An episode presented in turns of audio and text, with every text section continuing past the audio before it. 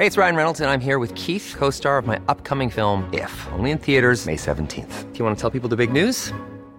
All right, I'll do. Sign up now and you'll get unlimited for $15 a month in six months of Paramount Plus Essential Plan on us. Mintmobile.com slash switch. Upfront payment of $45 equivalent to $15 per month. Unlimited over 40 gigabytes per month. Face lower speeds. Videos at 480p. Active Mint customers by 531.24 get six months of Paramount Plus Essential Plan. Auto renews after six months. Offer ends May 31st, 2024. Separate Paramount Plus registration required. Terms and conditions apply if rated PG.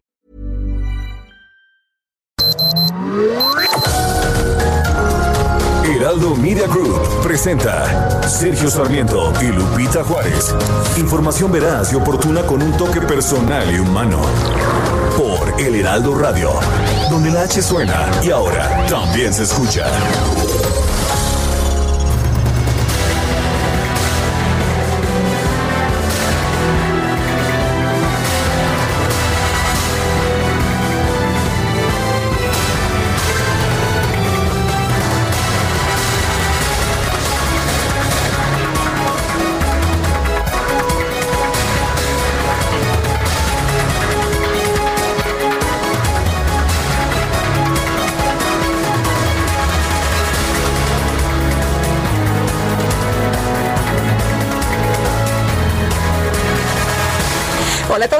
Saludarlos. Muy buenos días, bienvenidos a las noticias. Pues estamos estrenando un mes más, es jueves, ya es primero de octubre de este 2020, que esperemos que ya se acabe, ¿no? 2020 y que octubre no nos sorprenda, que nos la llevemos leve, que sea un buen mes para todos. Pues vamos con la información, si les parece bien, un mes que empieza intenso en materia de noticias. Fíjense que de acuerdo con el reporte que se da a conocer y con lo que estamos esperando esta mañana y según el sacapuntas del Heraldo, el día de hoy la Suprema Corte que preside Arturo Saldívar perfila declarar improcedente la consulta para enjuiciar a expresidentes. Los ministros votarán con apego a la ley y su fallo, nos explican, será un firme mensaje de autonomía y en favor del Estado de Derecho y sí, nos dicen, se harán responsables como siempre de hacer valer la Carta Magna. Pues vamos a ver qué ocurre. Estaremos muy atentos de esta información en el transcurso del día. El presidente el día de ayer señaló que, bueno, pues si esto no ocurre, si no hay luz verde, él lo que estaría buscando es cambiar la constitución. Y bueno, en un eh, tema que también estaremos eh, pendientes y le estaremos llevando a usted, qué cosa, ¿no? Qué relajo ahí en eh, Morena, la dirigencia nacional del partido se disputará entre cinco personas, Mario Delgado, Porfirio Muñoz Ledo, Hilda Díaz, Adriana Menéndez y Jacob, eh, Polensky. Esto se definió a partir del resultado que se obtuvo de la encuesta de reconocimiento que tres empresas levantaron a petición del Instituto Nacional Electoral. Para el caso de la Secretaría General, se tiene un grupo de nueve mujeres, entre ellas Itlali Hernández, Carla Díaz, Silvia García y cuatro hombres, Francisco Aureoles, Carlos Montes de Oca, Oscar, eh, Manuel Montes de Oca y Emilio Y bueno, el eh, día de, de, ayer el candidato a la dirigencia nacional de ese partido, Mario Delgado, dijo que es importante dejar ya el pleito por la dirigencia y dice él, vamos a lo importante como es estar a la altura de nuestro presidente. Nos toca dar continuidad al proyecto de transformación. Pues ahí está, ¿no? Ahí está, se dará este pleito entre Porfirio Muñoz Ledo o esta disputa como lo quiera esta carrera entre Porfirio Muñoz Ledo y Mario Delgado. ¿Y qué dijo Gibran eh, Ramírez? Pues está muy enojado. Él, de acuerdo con resultados, dijo de la encuesta de Encol, pues está muy bien posicionado. Dice que él y Mario Delgado no son los contendientes principales para la presidencia de Morena. Gibran muy enojado. El día de ayer dijo que estaba muy encanijado, eh, que esto no era democrático, que ni siquiera en eh, otros eh, eh, pues en otros momentos de la historia de este país se había dado una situación tan tan tremenda como lo que se está viendo, pues muy molesto, muy molesto Gibran Ramírez porque pues no no estuvo dentro de los seleccionados por la encuesta. Bueno, y por otra parte, una nota relevante también el día de ayer el fiscal de Michoacán, Adrián López Solís, informó que personal a su cargo detuvo a Diego Uric N presunto feminicida de la joven de 21 años de la profesora Jessica González Villaseñor. Señaló que la institución realiza los trámites para ponerlo a disposición del juez de control que lo reclama. Jessica González fue vista por última vez por sus familiares el pasado 21 de septiembre, cuatro días después. Como le informamos, fue encontrada muerta en una zona boscosa de Morelia. Esta joven presentaba golpes en la cabeza que provocaron una hemorragia y esto le costó la vida ayer.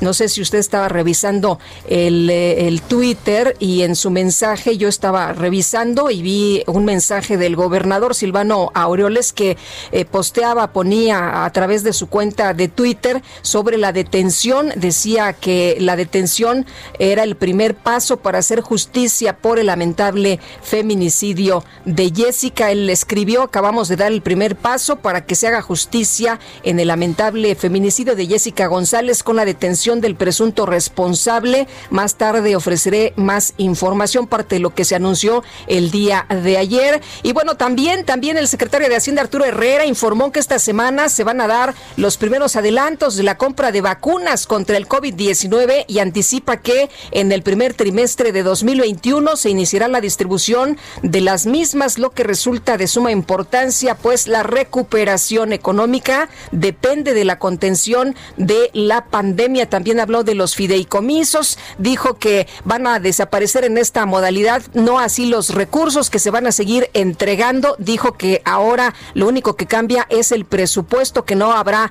afectaciones, pero bueno, pues la discusión continúa y vamos a ver qué pues ocurre, en qué termina todo esto? ¿Desaparecen o no desaparecen los fideicomisos? Ya son las 7 de la mañana, 7 con 6 minutos. Las destacadas del Heraldo de México. Y ya está con nosotros Ángel Gutiérrez, que nos tienes información importante esta mañana y en la portada del periódico El Heraldo Ángel, pues no podía faltar, ¿no? Este paren al mundo, paren al mundo de Mafalda, este adiós a Aquino, el padre de, de Mafalda, y bueno, muchos fans, por supuesto, en todo el mundo. Sí, claro, Lupita, muchas gracias. Así es, pues Mafalda marcó varias generaciones de pues de prácticamente todo el continente. Entonces, pues sí, afectó mucho esta noticia. El día de ayer y bueno, pues estaremos platicando por supuesto. Así es, Lupita. No le gustaba la sopa a esta niña, hombre, a Mafalda. Bueno, este homenaje a uno de los grandes adiós. Aquí no para en el mundo, decían ayer, se bajó Por supuesto. Bueno, pues eh, muchos el día de ayer lamentando la muerte de este, que es uno de los grandes, y bueno, muchos retomando las historias y muchos retomando algunas de, de las frases más emblemáticas. Sí, y debo, debo decir que Mafalda fue uno de los personajes favoritos de mi mamá, Cristina, así que también ella estuvo un poquito triste. Sí, me imagino, me imagino como muchos en el mundo y a través, como tú decías, ¿no? De, de, de pues eh, la gente cercana a nosotros fue como conocimos a Mafalda. Sí, sí, claro. Muy bien. Oye, ¿y, y qué tiene el, el Heraldo esta mañana? Información importante, ¿qué es lo que destaca? Así es, Lupita, llegamos preparados para empezar con las destacadas del Heraldo. País, reducen requisitos. Quieren consultas cada año. Propone Morena además que estos ejercicios se puedan impulsar con solo 800 mil firmas ciudadanas. Ciudad de México. Premian a Ciudad Segura. El gobierno local recibe el galardón de oro de la red de Metrópolis Inteligentes. Estados. Ciudad Castigo. A Acapulco magistrado incómodo. Mueven de plaza a juzgador acusado de corrupción en Tlaxcala. Proceso en su contra se mantiene. Orbe, campaña en Estados Unidos, apuntan a estados decisivos. Los candidatos viajaron a estados clave que se espera definirán una cerrada elección.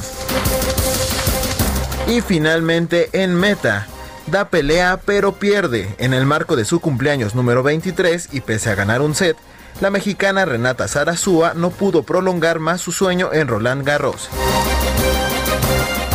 Y hasta aquí las destacadas del Heraldo. Lupita, muchas gracias. Gracias Ángel Gutiérrez, muy buenos días. Y vamos con este resumen de lo más importante.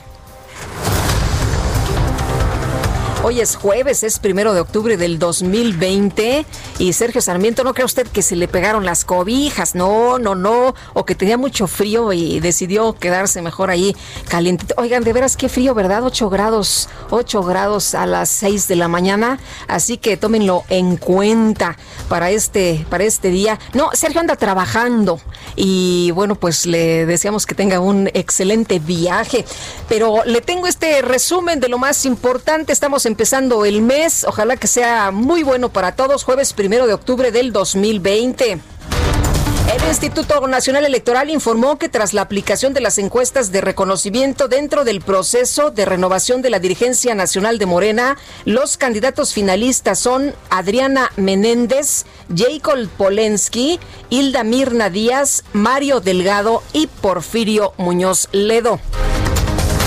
Bueno, según los resultados de las encuestas, el diputado Porfirio Muñoz Ledo encabezaría las preferencias con 41.7%, seguido por el diputado Mario Delgado con 27.1% y las aspirantes, las aspirantes eh, mujeres no participaron en el ejercicio ya que pasaron directamente por el principio de paridad de género. Se hablaba de esta encuesta para saber pues eh, quién tenía mayor eh, reconocimiento, ¿no? A quién conocía más la gente.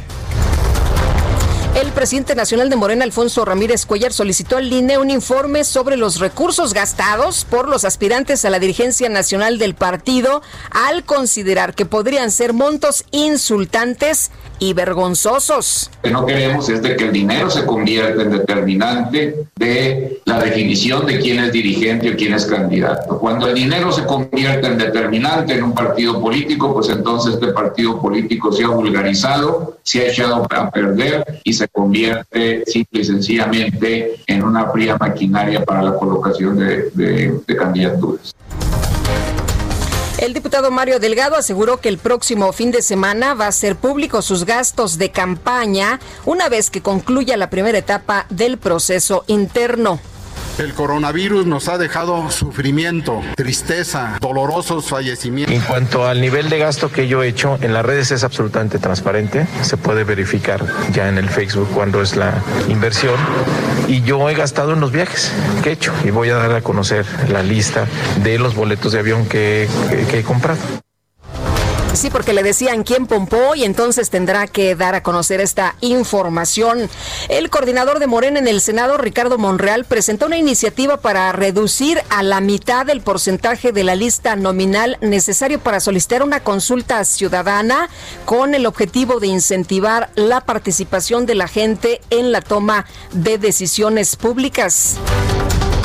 Y a través de Twitter, el expresidente Felipe Calderón aseguró que el actual gobierno federal ya tiene su película y es La Ley de Herodes, una cinta del cineasta Luis Estrada protagonizada por el actor Damián Alcázar, la cual muestra a un gobernante que modifica la constitución a su conveniencia, decía el expresidente Felipe Calderón el día de ayer en su mensaje de redes sociales, que pues eh, por cierto, este estuvo impulsada por apoyos a los fideicomisos de la cuarta no escribió transformación, ¿eh? dijo de la cuarta tranza. Y bueno, en respuesta, el actor Damián Alcázar, quien simpatiza con el presidente López Obrador, aseguró que la película El infierno, también de Luis Estrada, la cual muestra una sociedad dominada por el narcotráfico, está basada en el sexenio del expresidente Felipe Calderón. Estuvieron rudos los eh, desencuentros en redes sociales el día de ayer.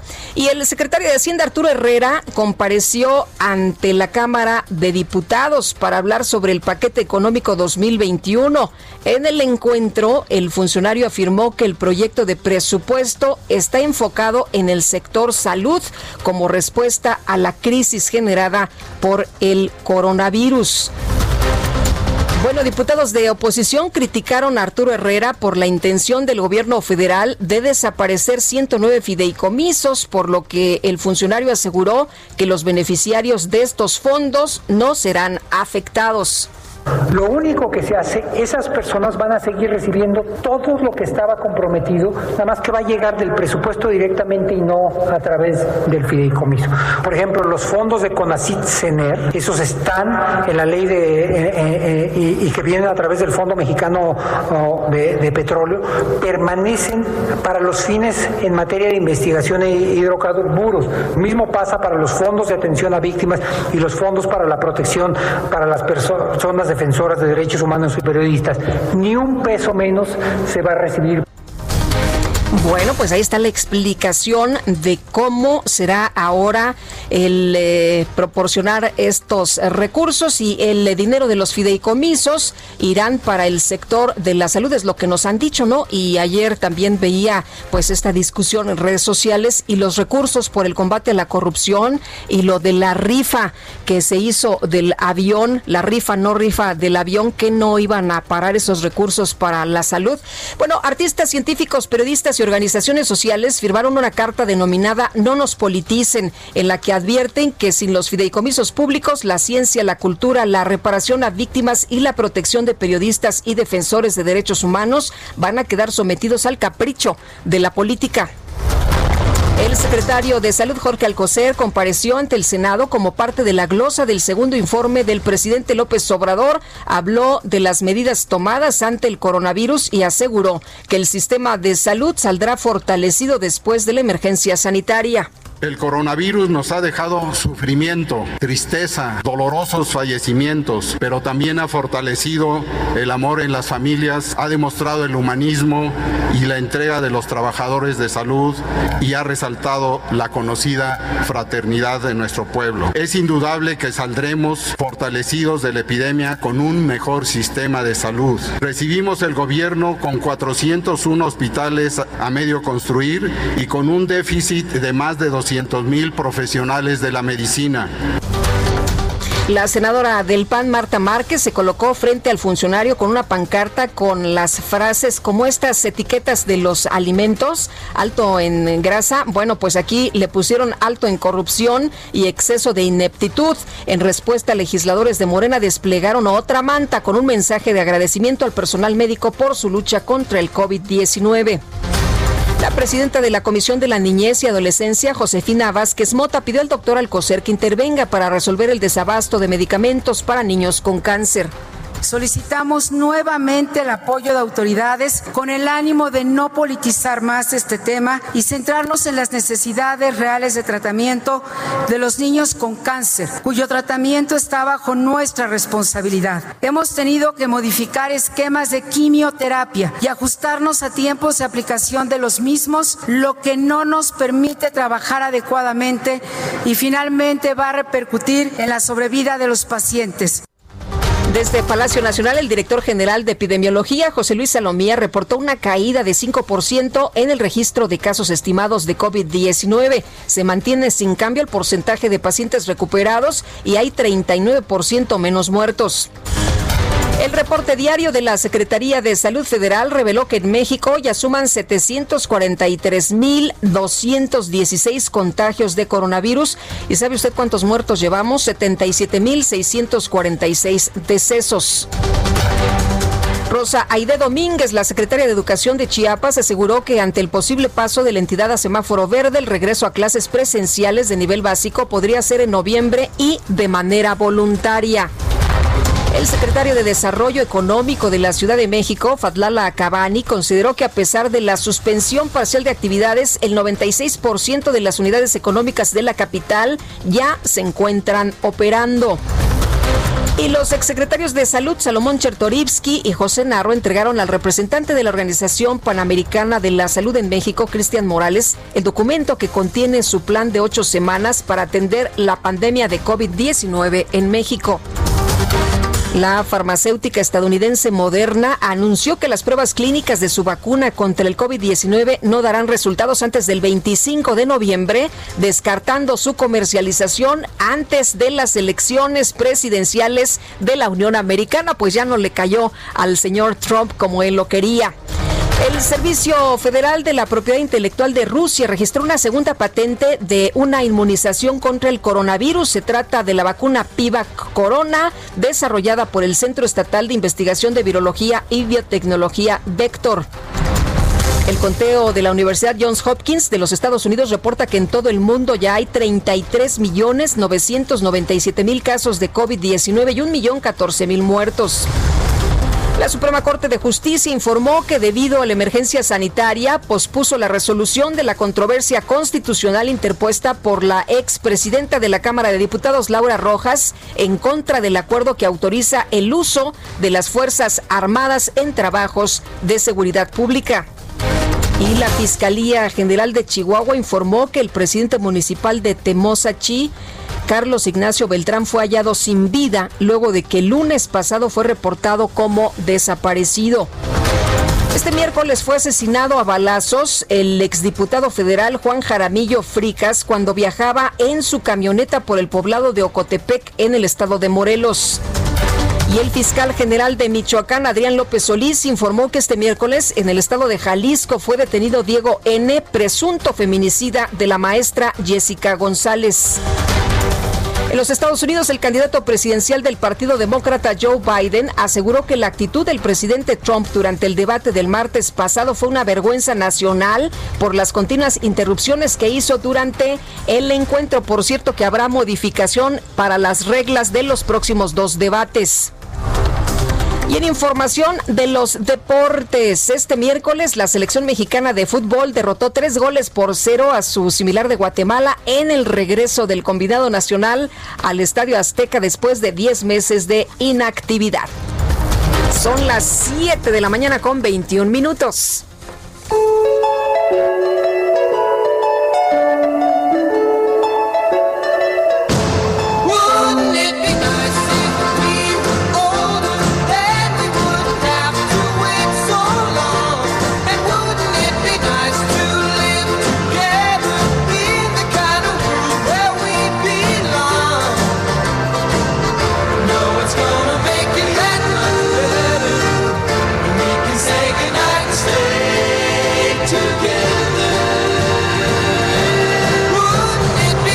¿No le parece buena rola para empezar este mes? Wouldn't It Be Nice es de Beach Boys. ¿Sí? ¿Por qué los estamos escuchando? Porque fíjese usted que es el Día Internacional de la Música, esta fecha establecida por la UNESCO en 1975 para conmemorar sus diversas manifestaciones y trascendencia a nivel internacional y una oportunidad pues que se nos da ¿no? para escuchar música de diferentes partes de pues eh, honrar a los músicos y todos los estilos que nos traen y que nos comparten y que nos eh, unen y bueno que podemos disfrutar independientemente de en qué idioma esté porque la música como dicen la música es universal.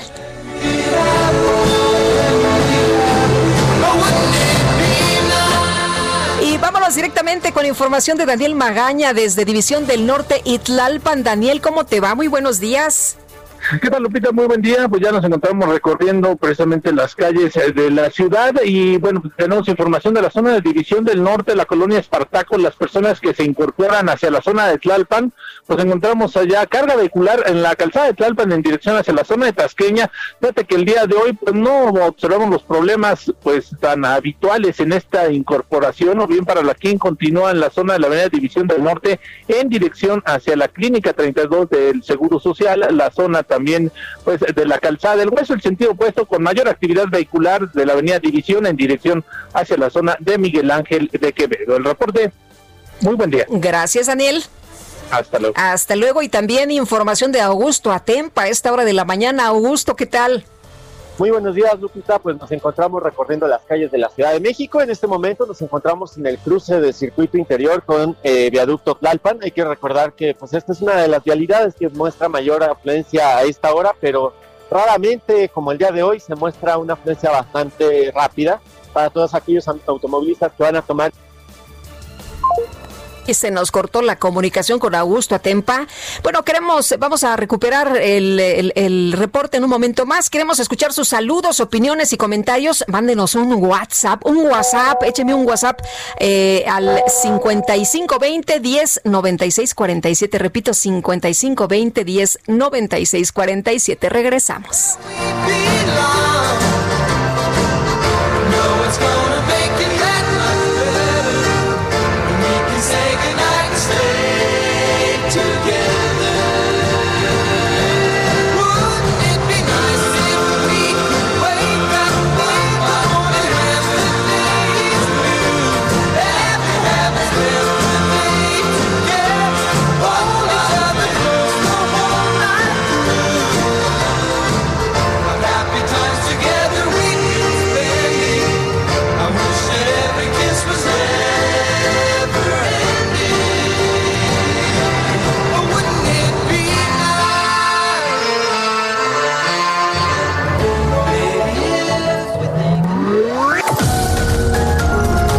Sergio Sarmiento y Lupita Juárez quieren conocer tu opinión, tus comentarios o simplemente envía un saludo para ser más cálida esta mañana.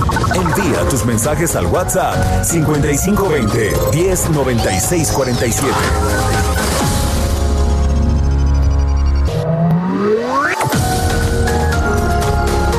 Continuamos con Sergio Sarmiento y Lupita Juárez por El Heraldo Radio.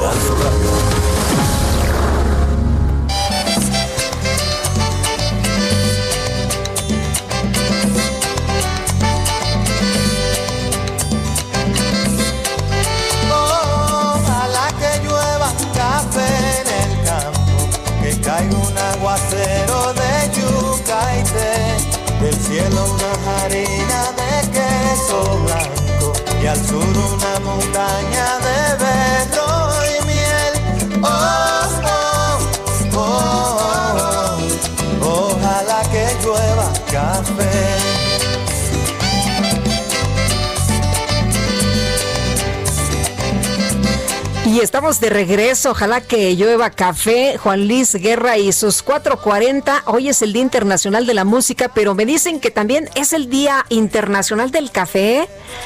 Hombre, pues qué delicia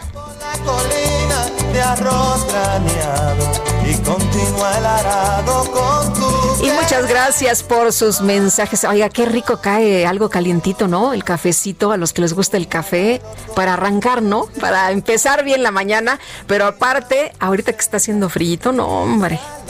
Que caiga en la pancita así rico agarrar la tacita entre las manos y que se empiece a calentar el cuerpo. Ay, qué cosa, qué buena experiencia para empezar la mañana. Vamos a los mensajes y como siempre agradecemos el que se puedan comunicar con nosotros. Amy Shehoa dice, me parece una abierta confesión de autoritarismo dictatorial que López proponga cambios a la constitución solo para salirse con la suya. Qué terror. Saludos cariñosos. Buen día para todos y feliz inicio de mes. Soy Javier Toriz, solo para comentar que la mafia de Morena y su capo solo destruyen todo a su paso. Desaparecer los fideicomisos, otra aberración más y un robo más descarado y cínico, más dinero para comprar más votos disfrazados de dádivas, cada día peor nuestro país.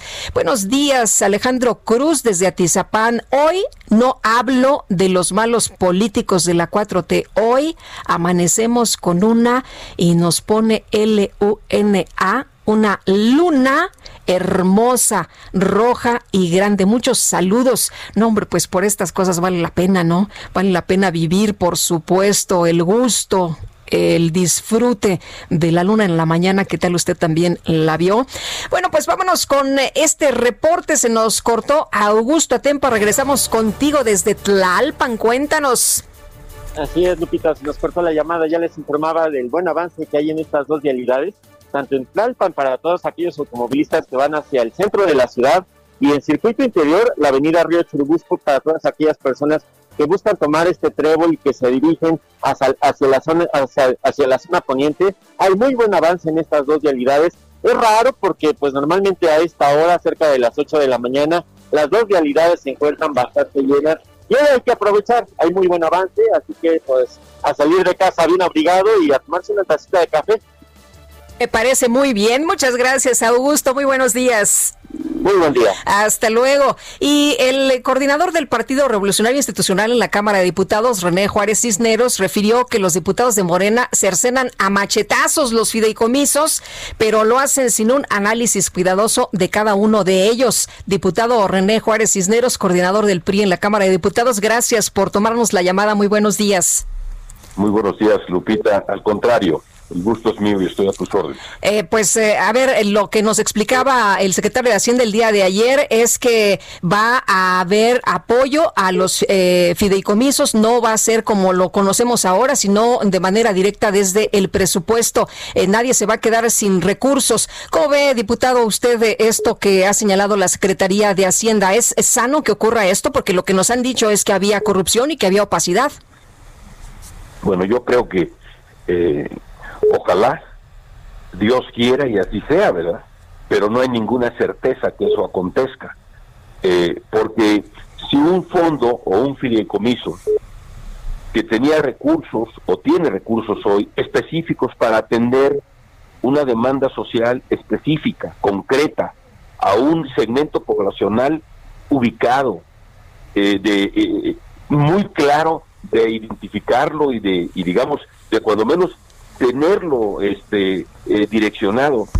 Si aún así a veces es difícil atender a estas personas que demandan con justicia ser atendidas por el Estado mexicano, tú imagínate si ahora que va a ir todo a una bolsa, estas personas que hoy no son atendidas adecuadamente, lo van a hacer cuando de esa bolsa se cubran todas las prioridades, y después si sobra a lo mejor las atienden.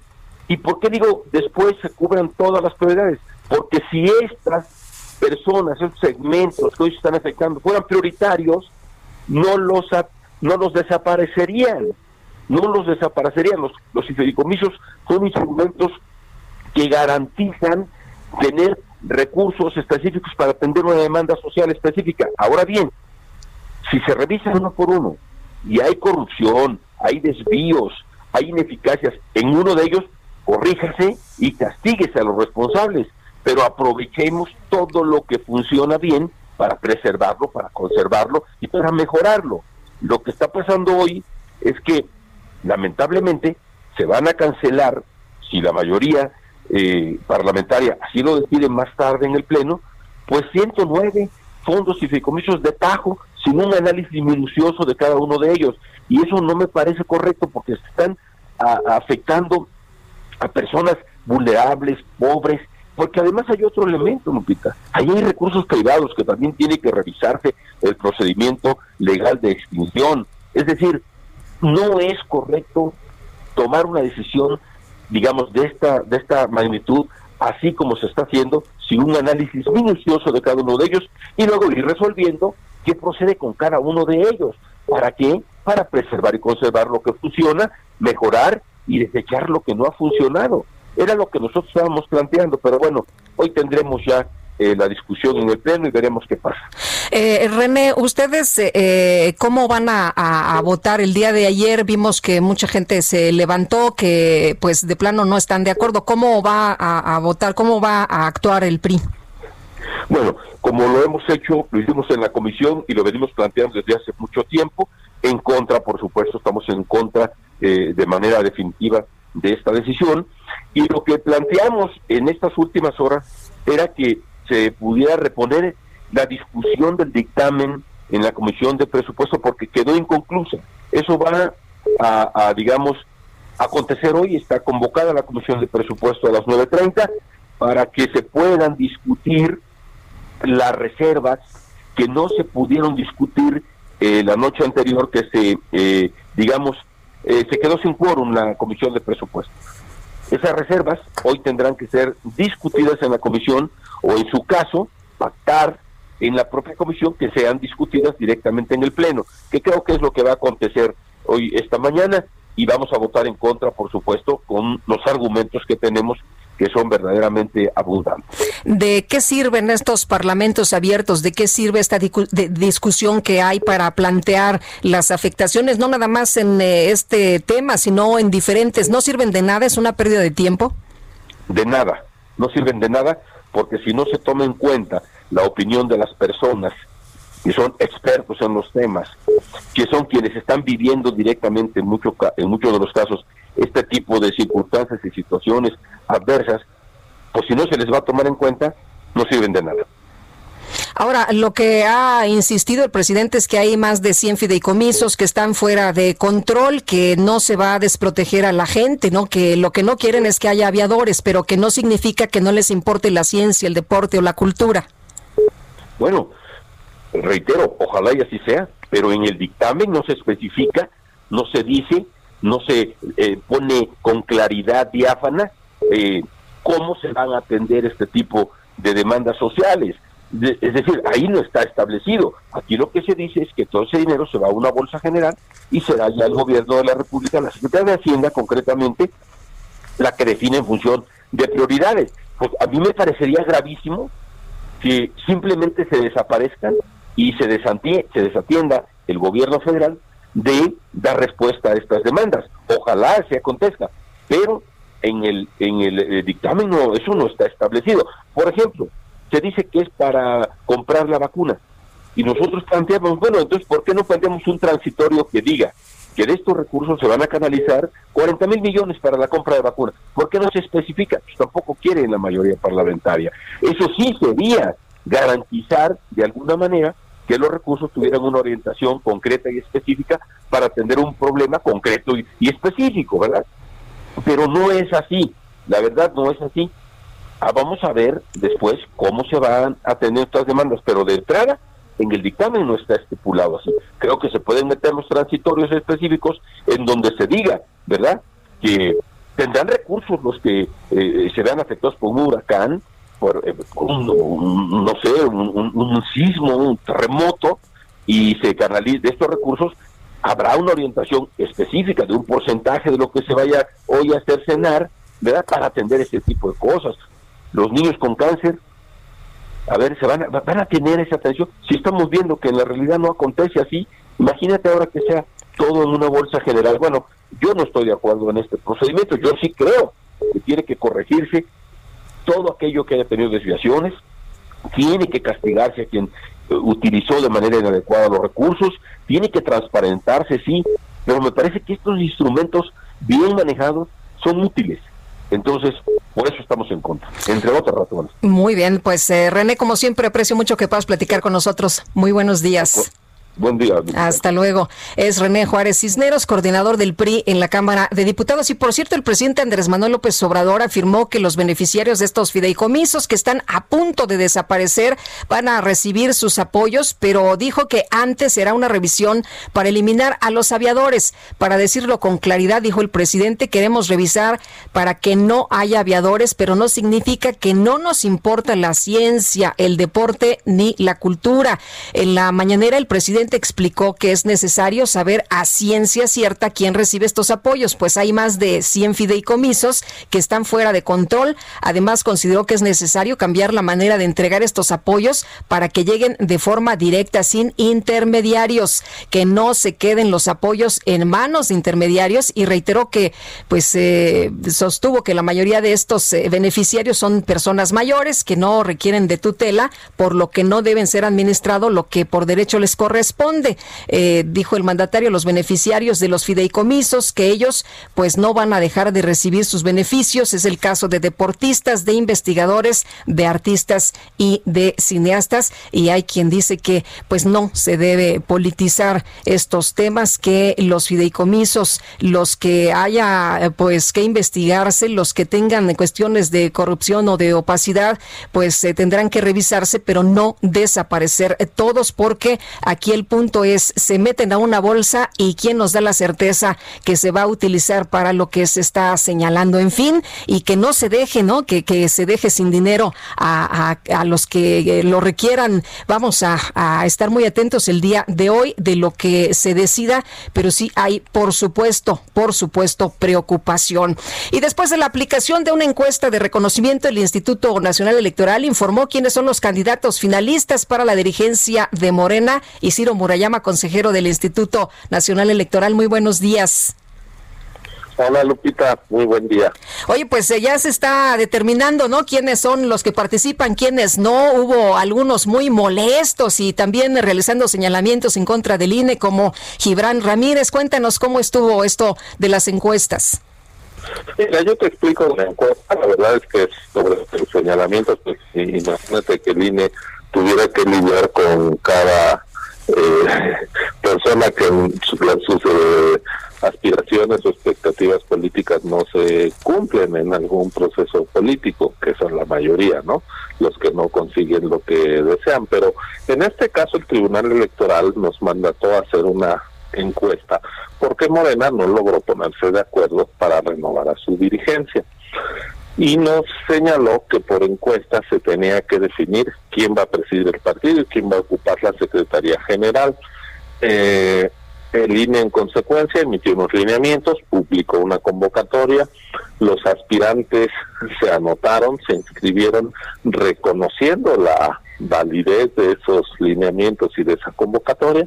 Hubo quien impugnó algunos aspectos puntuales, por ejemplo, el tribunal dio la razón en que tiene que haber paridad de género, es decir, que si la presidencia la gana un hombre, la Secretaría General la tiene que ocupar una mujer y viceversa.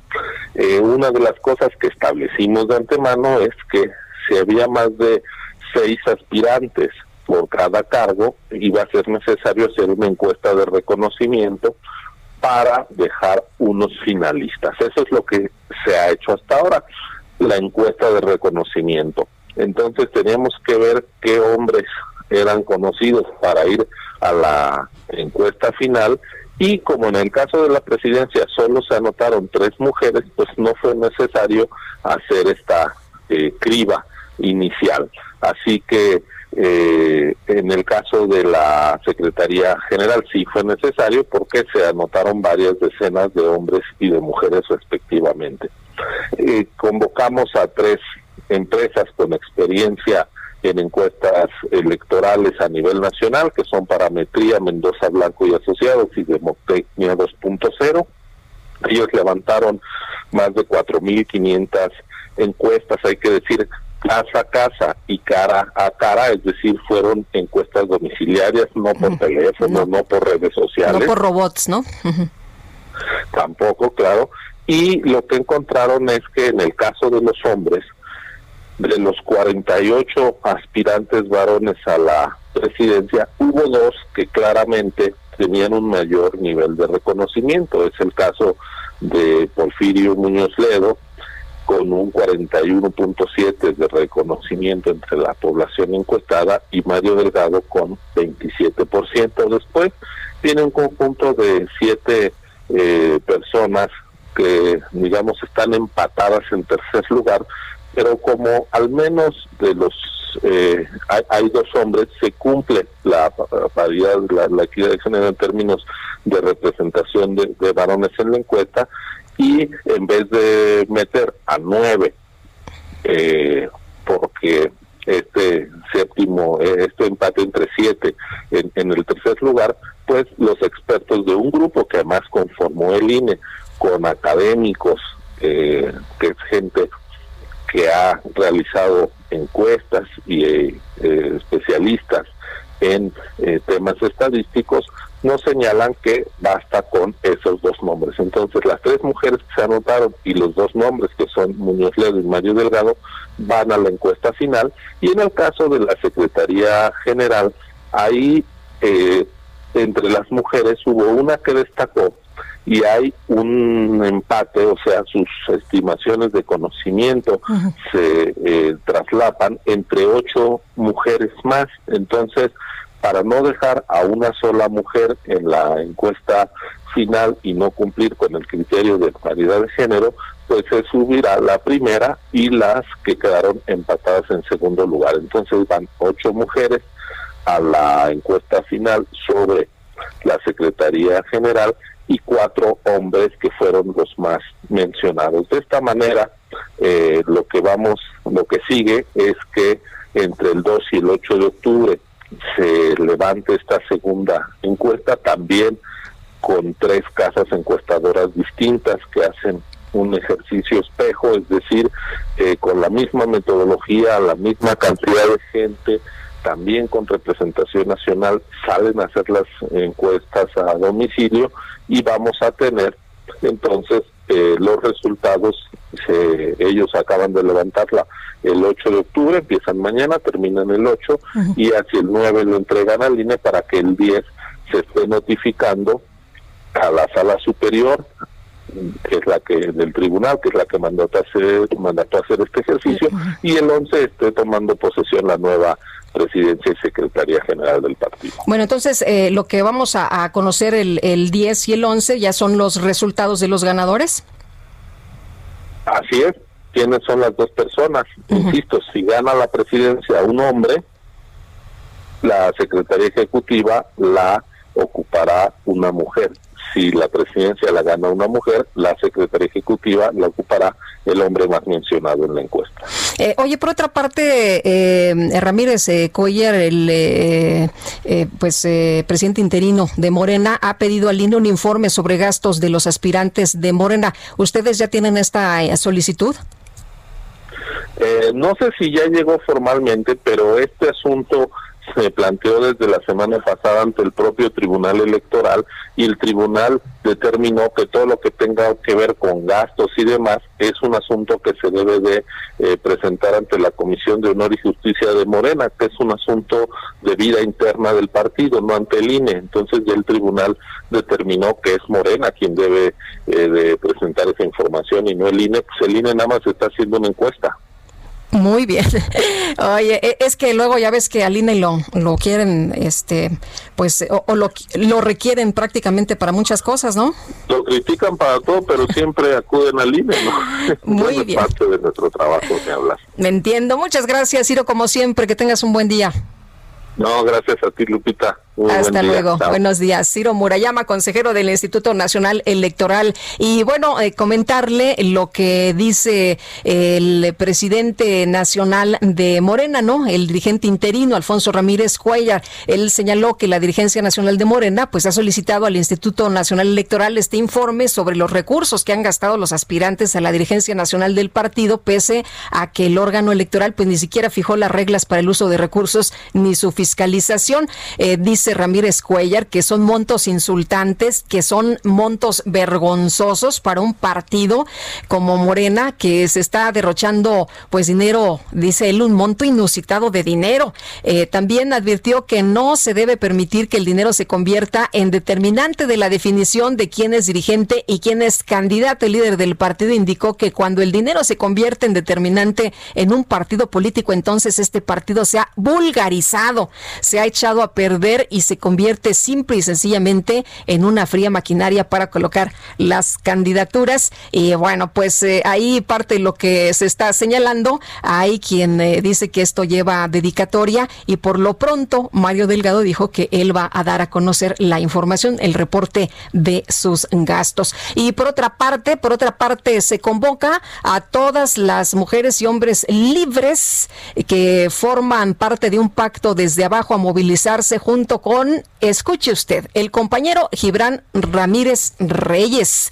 Le pedimos su solidaridad para el día de mañana, 1 de octubre del 2020, a las 8 de la mañana, en un acto político de resistencia en las oficinas centrales del Instituto Nacional Electoral. Vamos a denunciar fraude cometido por el pacto burocrático mismo que fue constatado el día de hoy al sacar de la encuesta a Gibran Ramírez en una acción que evidencia el desaseo de este proceso y la falta de imparcialidad imparcialidad del INE y sus encuestadoras. Bueno, pues ahí lo que está eh, realizando Gibran Ramírez el día de ayer, que de plano, pues él dijo que estaba muy encanijado, ¿no? Que estaba muy molesto precisamente por esta situación que él tenía. Ahora sí que él tenía otros datos y que en sus datos, en sus encuestas, pues él tenía un muy buen lugar para prácticamente disputarse entre él y Mario Delgado la presidencia nacional del partido Morena. Pues ya le tendremos información de cómo va a realizarse esta manifestación, de qué es lo que va a, decir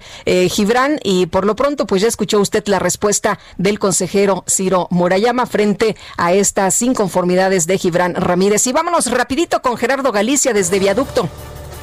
Así es, Lupita, excelente mañana. Tenemos información para nuestros amigos que dejan atrás Zaragoza y se incorporan justo al viaducto Río Piedad. Hemos encontrado ya un avance completamente a vuelta de rueda. Es muy difícil avanzar ya sobre el viaducto hacia la zona del Metro Puebla. Superando este punto, el avance mejora, pero ya llegando hasta el eje 3 Oriente rumbo a la calzada de San Antonio Abad, nuevamente hay problemas para transitar. Habrá que salir con varios minutos de anticipación o bien buscar el eje 3 sur como posible alternativa. Y por lo pronto, el reporte. Gracias, Gerardo.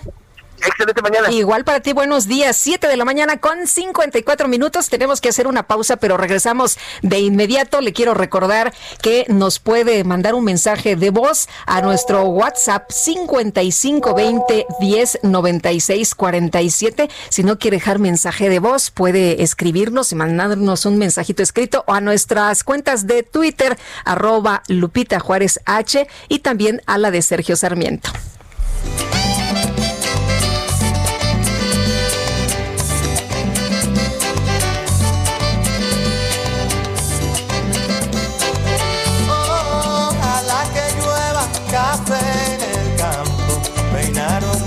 Cero en trigo y más baja por la colina de arroz graneado y continúa el arado con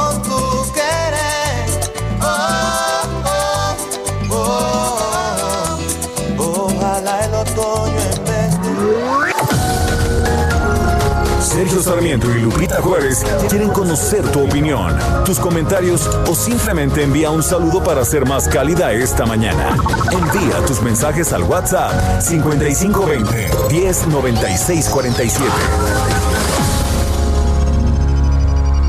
Heraldo Radio últimas semanas para registrarte. En Expo Antad y Alimentaria México 2020 edición digital, conoce y aprende de más de 60 ponentes nacionales e internacionales, quienes presentarán las nuevas tecnologías, tendencias. Continuamos con Sergio Sarmiento y Lupita Juárez por El Heraldo Radio.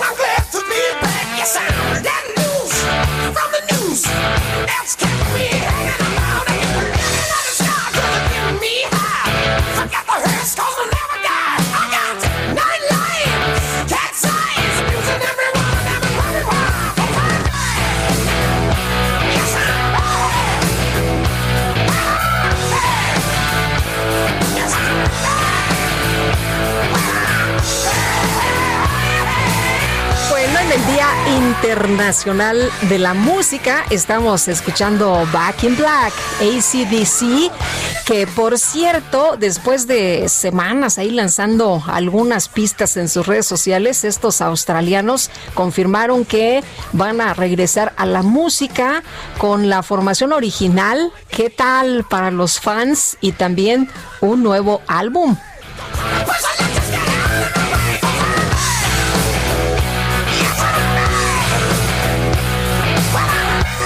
Tenemos mensajes esta mañana. Hola, Sergio y Lupita. Les deseo a ustedes y a todo su equipo que tengan un excelente día. Yo ya preparándome para escucharlos como siempre desde Tequisquiapan, allá en Querétaro. Soy Patricia, la de todos los días. Muchas gracias. Eh, dice también eh, una persona, el auditorio, Francisco 1955, triste por el fallecimiento del papá de Mafalda. Un fuerte abrazo y buen inicio de mes. Igualmente, Francisco, buenos días, me dice Lupita sin Sergio.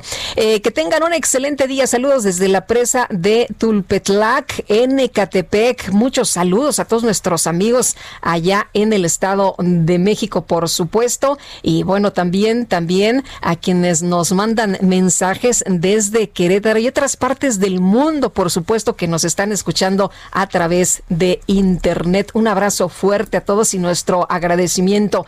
Bueno, fíjese usted que el Heraldo Radio está lanzando una campaña. Es una campaña, me parece a mí, de las más importantes. Heraldo Media Group inicia hoy su campaña anual para la prevención del cáncer de mama y me parece que esto es algo que hay que destacar y en lo que hay que insistir. Hay que hacerse pruebas, hay que autoexplorarse, hay que ir al médico, detectarse a tiempo. Ya sabe usted, puede salvar vidas en el tema del cáncer. Y bueno, por tercer año consecutivo, Heraldo Media Group lanza esta campaña de concientización para la prevención del cáncer de mama y lo queremos invitar a que participe las y los queremos invitar a que participen, a que se unan, por supuesto, a este tema de hacer conciencia de que tenemos que decirles a las mujeres, a los hombres de nuestra familia lo importante que es el acudir con el médico, la autoexploración y por supuesto, por supuesto, acudir a los especialistas. Bueno, y ayer el presidente López Obrador anunció que en caso de que la Suprema Corte de Justicia de la Nación no apruebe la consulta ciudadana para enjuiciar expresidentes, presentará una reforma para cambiar la Constitución. Miguel Carbonel, director del Centro de Estudios Jurídicos Carbonel, ¿cómo estás? Qué gusto saludarte. Muy buenos días. Muy buenos días, Lupita. El gusto es para mí. Hoy hemos platicado aquí en este espacio que pues no es necesaria una consulta, ¿no? Para aplicar la ley, para empezar. Sin duda alguna, si eh, cualquier persona tiene pruebas suficientes para eh, presentar una denuncia ante cualquier fiscalía eh, involucrando a un ex servidor público, por ejemplo, algún expresidente, lo puede hacer. Es más, lo debe hacer, es, es, es algo que la ley ordena, no, no puede alguien dejar de presentar esos elementos de prueba y que se sigan las investigaciones que correspondan. Ellos sin necesidad de acudir en efecto a una consulta. Ahora, Miguel, ¿qué te parece lo que declaró el día de ayer el presidente de la República? A muchos nos sorprendió que pues diga que si la Suprema Corte de Justicia no aprueba la consulta ciudadana para enjuiciar expresidentes, presentará una reforma para cambiar la Constitución, porque pensábamos que una vez que resuelva la Suprema Corte, pues esto se acepta y entonces pues ya se va a, otra cosa, a temas, a lo que sigue, ¿no? Sí, así lo ordena la ley y, en efecto sorprende esta, esta mención que hizo ayer el presidente porque parece que está anticipándose a una posible derrota eh, el día de hoy justamente a las 11 de la mañana, como sabes Lupita, están convocados los ministros, las ministras para eh, decidir sobre la constitucionalidad. Entonces parece que tal vez el presidente tenga información o, no sé dónde saca esta eh, presunción de que va a perder en, la Corte y está planteando reformar la Constitución, lo cual sería muy grave porque la Constitución pues tiene otros propósitos, es una norma jurídica que tiene otros fines y, sería eh, grave que de esta manera se intentara encubrir pues eh, tal vez una venganza política o un ejercicio de otra naturaleza, pero que no corresponde con una norma jurídica tan importante como nuestra Constitución de la, del país, de la nación, Lupita. Oye, ¿qué precedentes se sientan si el eh, presidente eh, cambia eh, la constitución, si presenta esta reforma para cambiar la constitución? ¿Esto significaría que cualquier cosa que no esté de acuerdo con lo que él quiere, pues sería sujeta a un cambio y entonces estaríamos viendo que la constitución se cambia en cualquier momento? Ese es el riesgo. Una, una constitución tiene que ser para todos y para todas las situaciones. Una constitución no puede incorporar la agenda de una sola persona o una promesa política que se haya hecho en campaña o los deseos del gobernante en turno, porque idealmente las constituciones deben de regir hacia el futuro, independientemente de quién esté en el poder. Eh, en este momento está el señor López Obrador, pero más adelante habrá otro presidente. Eh, la democracia va permitiendo la renovación de los órganos de gobierno y, y, se tiene que tener una constitución para todo tiempo, para toda situación. La constitución tiene que ser general y no servir para encubrir proyectos personalistas. Creo que, eh, y, en ese sentido la constitución es de todos, no nada más del partido que gobierna en un momento, en un momento dado. Ahora, cuando eh, se, se jura respetar la constitución, se refiere justamente, Miguel, a que pues eh, se va a respetar lo que está establecido o, o debemos satanizar algún cambio en la constitución. No, los cambios se pueden dar, naturalmente. las reformas constitucionales han sido una práctica constante en las últimas décadas en México y en otros países. Eh, no es que la constitución sea inmodificable, que sea un objeto sagrado. La pregunta es modificar la constitución para qué, para quién con qué propósito, con qué objetivo, eh, con qué alcance incluso. Y ahí es donde yo veo problemas en cuanto a que es legítimo que el presidente haya llegado a, ocupar el cargo con esa promesa de enjuiciar a sus antecesores, de combatir la corrupción. Claro, por supuesto, todos estamos hartos de la corrupción, Lupita, todos queremos que se combata la impunidad. Nosotros lo que decimos, y lo hemos venido repitiendo incluso en tu programa, aquí lo hemos platicado, eh, si hay elementos que se les investigue, si hay elementos que se les sancione, pero ya, ya, ahorita, no esperemos la consulta, que no nos engañen con, con algo que, que no es requisito, no, no, no se tiene por qué consultar la aplicación de la ley, la ley está vigente, no hay nada que impida ni la investigación, ni la sanción de estas personas y adelante, se lo vamos a agradecer al presidente, se, lo vamos a aplaudir, cualquiera que tenga elementos que los presente de una vez y adelante con la investigación, que no se demore. Muy bien, pues Miguel, muchas gracias por platicar con nosotros esta mañana. Muy buenos días. Un gusto, Lupita. Igualmente, un abrazo, gracias. Y bueno, le decía a usted que en el sacapuntas del Heraldo esta mañana eh, se señala que es el día de la Corte. Nos comentan que hoy la Suprema Corte, que preside Arturo Saldívar, perfila declarar improcedente la consulta para enjuiciar expresidentes. Los ministros votarán con apego a la ley y su fallo, nos explican, será un firme mensaje de autonomía y en favor del Estado de Derecho. Y sí, nos dicen, se harán responsables como siempre, de hacer valer la Carta Magna. Y yo me quedo con esto que nos dice Miguel Carbonel. No es necesaria una consulta para aplicar la ley. Si hay elementos, si hay pruebas, tan fácil como presentarlas, y bueno, ya sabe usted lo que procede, ¿no? Si alguien es responsable, pues se tendrá que castigar conforme a derecho, pero pues esto le ha venido ahora sí que como anillo al dedo al presidente López Obrador, era uno de los temas de su campaña, la gente harta, por supuesto, de tanta corrupción en el pasado, efectivamente, pero el presidente pues ha sabido hacer em, un eh, muy buen eh, manejo, ¿no? De, de esto que a la gente pues le apasiona muchísimo este tipo de discusiones y de que sí se lleve a la picota a estos malvados, pues que se lleve no la picota a los malvados, ¿no? Sino a los corruptos e irresponsables, a quien violó la ley, a quien tenga que pagar algo ante la justicia y que se presenten pruebas y que no se espere, que se presenten ya a partir de este preciso momento, ¿no? No es necesario tanto, pero bueno, pues ahí está. Y en otros en otros asuntos, fíjese usted que la presencia del gobernador de Chihuahua, Javier Corral, no será necesaria. Usted nos dispensará, señor Corral, pero ¿qué cree? No es necesaria su presencia en la visita que este fin de semana va a realizar el presidente Andrés Manuel López Obrador a Ciudad Juárez y esto lo dio a conocer el delegado de la Secretaría del Bienestar, Juan Carlos Loera. Ya sabe usted que cuando va el presidente de la República alguna gira, pues siempre está acompañado del gobernador. En esta ocasión, por el problema del agua, ya saben ustedes, pues no, el propio presidente de la República ha acusado a Javier Corral y a otros panistas de estar atrás, precisamente de estas situaciones, de estas manifestaciones ahí en la presa de La Boquilla. Y bueno, dice que no por tratarse de una obra 100% federal que es eh, eh, entregada a la comunidad juarense bajo resguardo del gobierno municipal, incluso el gobierno municipal participa en una de las obras equipándolas, el centro de salud. Bueno, no es necesaria su participación, la participación de Corral en esta gira tan breve, fue lo que dijo dijo el eh, señor Juan Carlos Loera, secretario del Bienestar. Esta fue la explicación, ¿no? Para que pues eh, el gobernador, no hombre, no se tome la molestia, ¿para qué lo molestan? No vaya, hombre, no es necesario, es pues una obra, una obra chiquita.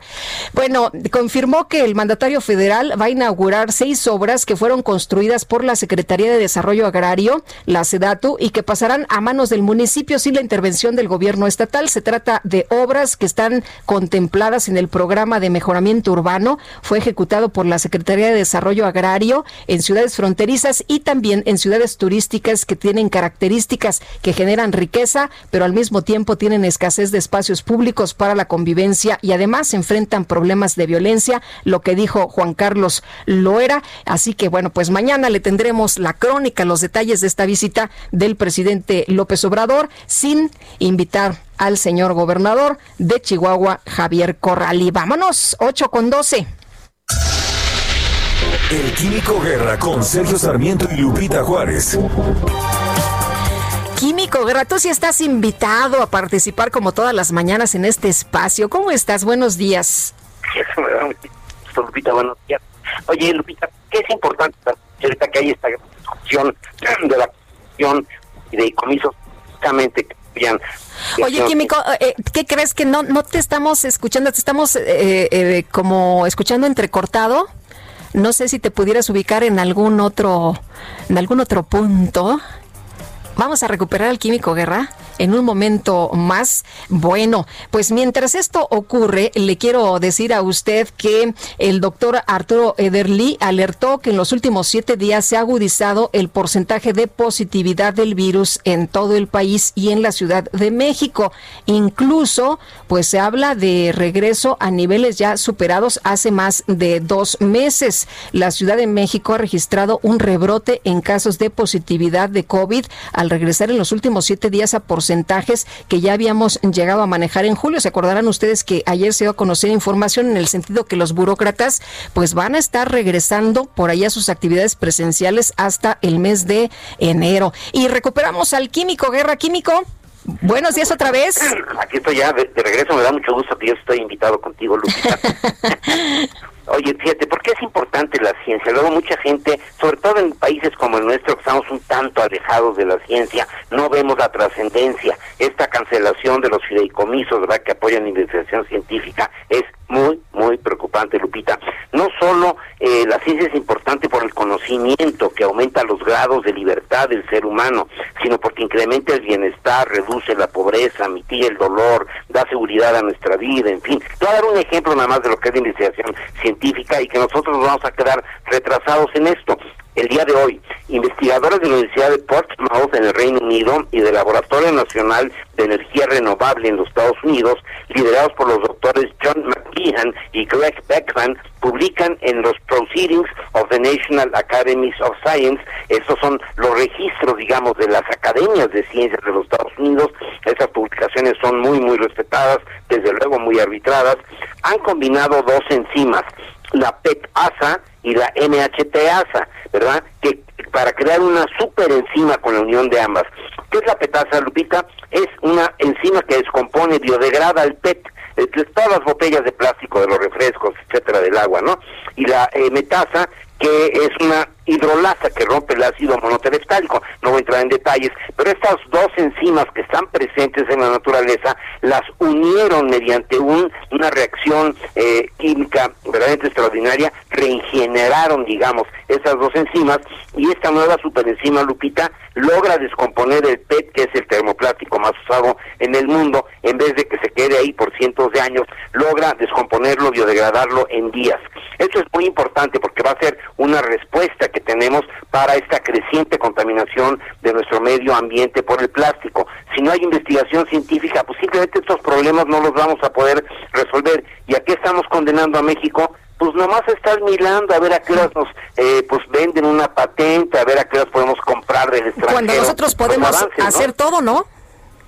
Y eso a mí se me hace verdaderamente inconcebible, Lupita. Pero bueno, una buena noticia, esta nueva superenzima que degrada el PET en cuestión de días. Bueno, Químico, pues sí se pueden hacer las cosas. Oye, fíjate que ayer empecé a leer El ladrón de cerebros de Pérez Tupiñá, comer eh, cerezas con los ojos eh, cerrados y en eh, una parte de, de, la contraportada él dice que los avances científicos están ocurriendo a un ritmo muy rápido, muy vertiginoso, ¿no? Y que cada vez son más las personas interesadas en conocer y entender cómo funciona el mundo, conscientes, dice él, de que el conocimiento científico nos ayuda a vivir mejor y a tomar mejores decisiones en nuestro día a día.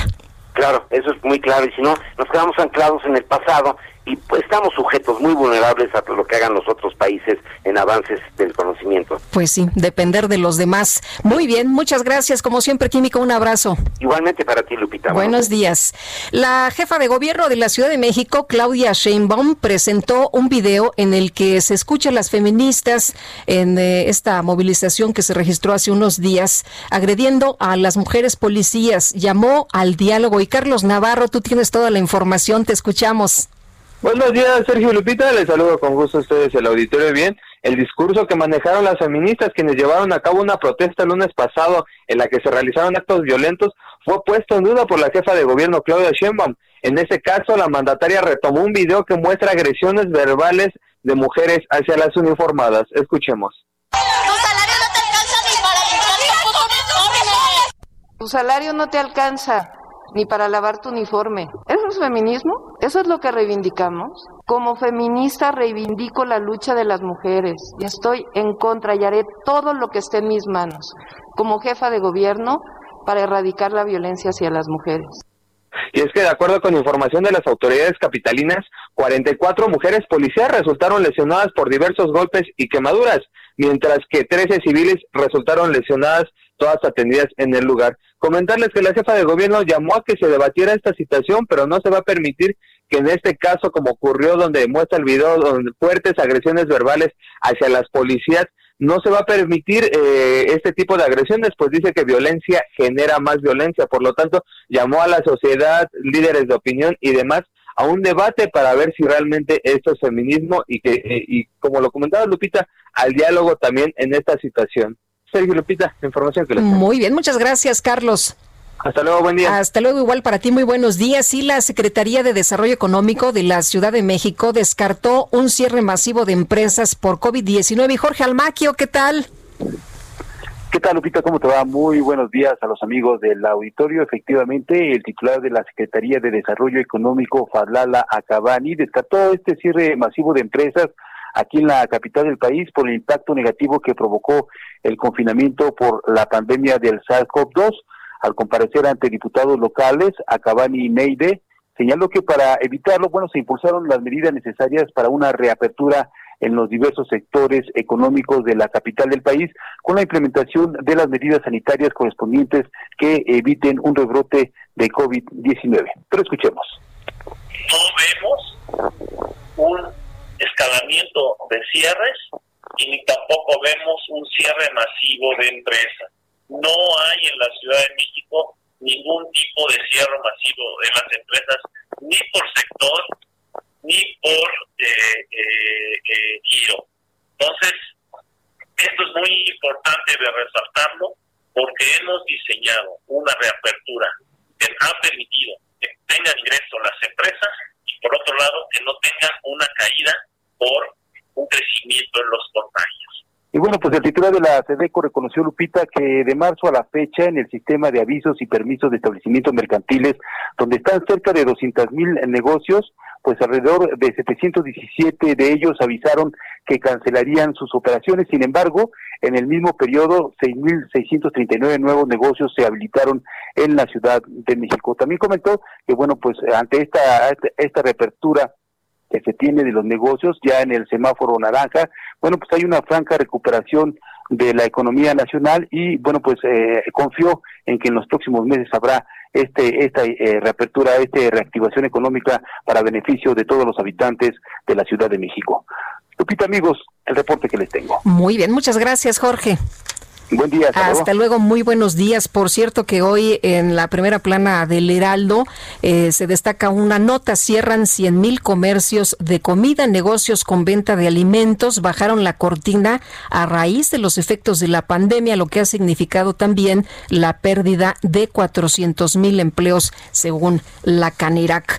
Y Mónica García Villegas, exdirectora del Colegio Enrique Repsamen y declarada culpable de homicidio culposo por la muerte de 25 personas tras el sismo de 19 de septiembre, se acordará usted del 2017, eh, pues eh, dice su defensa está tranquila y está consciente de que el fallo será en su contra. De acuerdo con su abogado Rosendo Gómez, su clienta ha estado muy ansiosa porque pues todas las audiencias de esta etapa fueron audiencias muy emocionales, tuvo contención psicológica durante todas y cada una. Se le permitió estar en una sala contigua para proteger su integridad psicoemocional. Sin embargo, pues estaba ansiosa porque está esperando ya escuchar la sentencia final. Ella sabe que esta sentencia, sea cual sea el resultado, pues se va a apelar. Sin embargo, le desespera un poco que se alargue. Está tranquila y está consciente de que el fallo será en nuestra, eh, pues en nuestra contra, es lo que dice la defensa, y bueno, no pierde la esperanza de que se vaya a revertir en la sala superior. El Tribunal de Enjuiciamiento del Poder Judicial de la Ciudad de México aplazó para el 7 de octubre una audiencia en donde se espera que comparezcan peritos de la Fiscalía de Justicia Capitalina y así poder terminar el desahogo de las pruebas. Y vamos de regreso con información de mi compañero Augusto Atempa que anda ya en el eje central. Augusto, buenos días otra vez. Así es, ya nos movimos de ubicación, Lupita. Ahora nos encontramos en el eje central para informarles que hay lento avance desde Doctor Río de la Loza hasta la zona de Bellas Artes. Pasando este punto, para todos los automovilistas que van hacia el norte de la ciudad, encontrarán un avance más fluido. Es una muy buena alternativa para evitar también circular sobre la avenida Chapultepec. Hay que recordar que en este momento hay obras en esa importante avenida, lo que está complicando la circulación para todos aquellos que van hacia la zona del bosque de Chapultepec. Por lo pronto es la información que te tengo, Lupita. Gracias, Augusto. Muy buen día. Hasta luego, muy buenos días. Oye, el presidente López Obrador confirmó que hubo una reunión privada entre DEA y miembros del Gabinete de Seguridad. El objetivo de esta reunión fue hablar sobre acciones contra el combate al narcotráfico, en especial sobre el tema de las drogas sintéticas. En la mañanera explicó que hay cooperación con los Estados Unidos con respecto eh, al tema de, respeto a nuestra soberanía. Han sido respetuosos, pero hay, eh, no hay, dice él, no hay injerencismo y no hay aquellos acuerdos de introducir armas o que agentes operen en México. Recordó que su gobierno ha sostenido que la droga que más se comercializa es la sintética, la más dañina, y a decir del propio mandatario se ha avanzado mucho en detener a las personas y decomisar este tipo de drogas. Hace unos días se acordarán ustedes que Trump dijo que México pues no hacía lo suficiente. Bueno, pues ahí está ahora lo que dice el presidente de la República, señalando que hay trabajo entre eh, México y los Estados Unidos en materia de seguridad. Tenemos que hacer una pausa, pero regresamos enseguida a la invitación para que se comunique con nosotros a través de Twitter o de WhatsApp.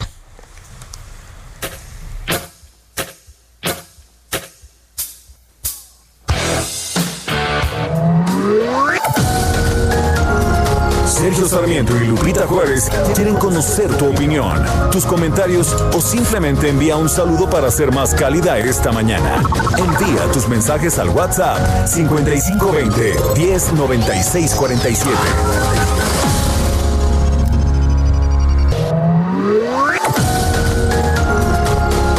Continuamos con Sergio Sarmiento y Lupita Juárez por El Heraldo Radio.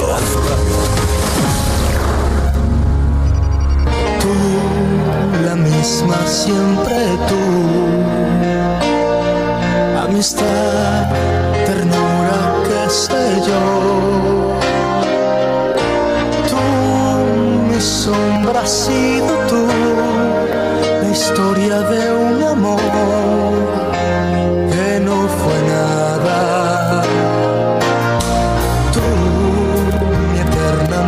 Estamos escuchando a Luis, mi Luis Miguel, incondicional en este Día Internacional de la Música.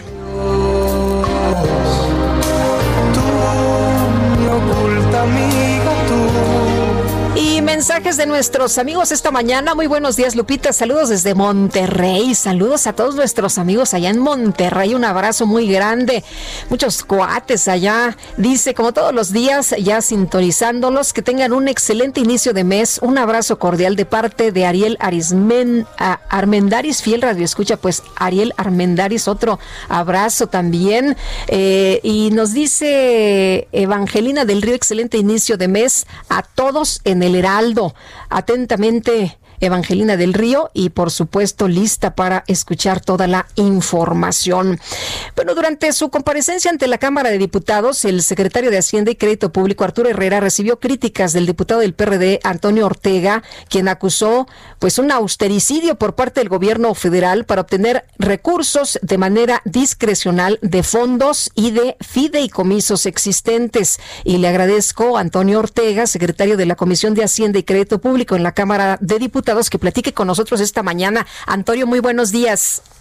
Muy buenos días, Lupita. Gusto en saludarlo a usted y al auditorio. Muchísimas gracias. Oiga, cuéntenos, están eh, cometiendo una, pues, eh, eh, austericidio esto por parte del gobierno federal. ¿Qué es lo que está haciendo el gobierno con este tema de los fideicomisos? Bueno, mire, Lupita, lo que existe es que el gobierno y particularmente el presidente de la República tienen un gran problema. Sus estimaciones de recaudación para este año no se pudieron cumplir. La baja del crecimiento y la política económica errática dio con un traste con las proyecciones y finalmente el gobierno no tiene cómo completar el gasto de este año. Está confirmado que hay un déficit cercano al medio billón de pesos y el gobierno está buscando dinero debajo de las piedras. Por eso tiene a la administración pública en los huesos. Emitió un decreto el presidente donde todos los gastos de operación fueron disminuidos en un 75%. La burocracia está obligada a llevar de sus casas papel sanitario, tinta, eh, hojas eh, para trabajar, eh, en fin, está el gobierno dejando, repito, en los huesos a la administración, ya se acabó los fondos de ahorro, se acabó los fondos de estabilización, está ahora encima de los fideicomisos que le han resultado atractivos porque finalmente decidió liquidar 55 que significaban treinta y tantos mil treinta y tantos mil millones de pesos, ahora para sorpresa nuestra decidió ir más allá y encontró 109 de los 300 fideicomisos que hay en el país que le están significando alrededor de 60 mil millones. Pero lo más grave, Lupita, lo más grave, identificó un fideicomiso que tiene que ver con las enfermedades catastróficas que el Seguro Popular construyó durante muchos años, casi 15 años, en donde los afiliados al Seguro Popular ponían una cuota, los gobiernos estatales otra y el gobierno federal otra. Durante 15 años esa bolsa acumuló 102 mil millones de pesos y eran para enfermedades catastróficas que no estaban en el catálogo de enfermedades que el Seguro Popular regularmente atendía, operaciones graves, cáncer, tratamientos que significan afectaciones muy serias al patrimonio de la familia y de la persona que está enferma. Bueno, pues el gobierno vio que ese dinero era indispensable para completar su gasto y ha decidido también incorporarlo. La oposición estamos buscando la manera de impedir que ese fondo para enfermedades catastróficas sea absorbido en este decreto que está planteando el presidente, porque ya sabemos a dónde va a ir. ¿A dónde va a ir? Va a ir a la, va a, ir a la refinería, va a ir al tren, va a ir a los programas clientelares del gobierno. A el presidente López Obrador no le preocupa y no le interesa un desarrollo armónico del país, ni mucho menos le interesa la mayoría de la población, le interesa su clientela. le interesan los proyectos. Oiga, pero diputado, lo que nos han dicho es que no se va a quitar recurso a los beneficiarios, que no van a perder estos recursos, que se van a canalizar ahora de una manera distinta, no, no será a través de los fideicomisos, será a través del presupuesto, pero que todo mundo va a tener los recursos. Mire, Lupita, ese es el argumento que en el debate han estado diciendo y nosotros les hemos insistido. Bueno, incorpórese un transitorio donde se establezcan claramente los lineamientos, los mecanismos que eh, clarifiquen y determinen con certeza que esos recursos van a estar apartados, no van a estar eh, en riesgo de contingencias, de incertidumbre para que finalmente esté asegurada la entrega. Mire, le pongo un ejemplo. Ayer yo platicaba con una de las deportistas discapacitadas, eh, una de las de, estas eh, personas discapacitadas que ganó una medalla y que ella tiene un premio eh, eh, de por vida, una beca por haber logrado una medalla. Y ella me preguntaba, esta deportista con capacidades especiales, si era cierto que iba a estar ese dinero guardado en algún lugar y que iban a tener la certeza y la seguridad. Yo le decía que ahora la CONADE es la que va a tener que garantizar esas becas y esos, eh, esos premios. Y la CONADE en algún momento va a tener que decidir sus prioridades y va a meter en dificultades el cumplimiento de esos compromisos. Por eso nosotros siempre valoramos que estas figuras de los fideicomisos son instrumentos administrativos y financieros que evitan la incertidumbre, los riesgos y garantizan que fondos específicos sean destinados para eso, que no de repente hagan falta para otra cosa y se gasten. Eh, diputado, pero esto llama mucho la atención y la gente lo, lo apoya cuando le dicen, oigan, es que hay fideicomisos donde había mucha corrupción, donde había mucha opacidad. Es posible, es posible con toda seguridad que en algunos fideicomisos haya habido corrupción, haya corrupción, pero eso no significa que hay que desaparecer los fideicomisos que son figuras útiles que le dan certidumbre a los eh, eh, que se benefician de este mecanismo. Lo que hay que hacer es investigar y poner las denuncias. ¿Sabe cuántas denuncias hay por corrupción en el tema de los fideicomisos, ninguna denuncia, no hay ninguna carpeta de investigación, los acusan de ser opacos. Yo me metí al INAI y localicé que de 12 mil 500 y tantas solicitudes de información sobre los fideicomisos, se había respondido el 98% son instrumentos que tienen mecanismos intentos de organización, que son baratos en términos de burocracia, que la mayoría son muy transparentes, no dudo que haya algún trietito en el arroz, pero que lo identifiquen y lo resuelvan. ¿Por qué desbaratar un marco de instituciones que se han venido construyendo durante muchos años? ¿Qué podemos esperar para el día de hoy? Mire, lo más seguro es que los 109, los 109 fideicomisos que para el presidente le significan 62 mil millones de pesos, la mayoría de Morena, que es una mayoría ciega, los va a respaldar, es decir, los van a desaparecer. Hay elementos y esto va a desatar la judicialización de esta decisión habrá miles de amparos, miles de reclamos jurídicos contra esta decisión.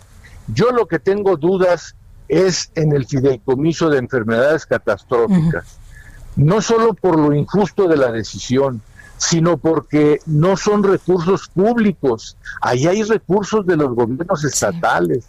Ahí hay recursos, privados, ¿verdad? Privados y hasta internacionales, sí. Exactamente. Y millones de cuotas de particulares. El gobierno no se puede apropiar de eso. Pero, pero serían más. Esté dispuesto a pagar el costo político y a pagar una decisión de los tribunales que lo obligue. La vergüenza sería terrible para el presidente López Obrador.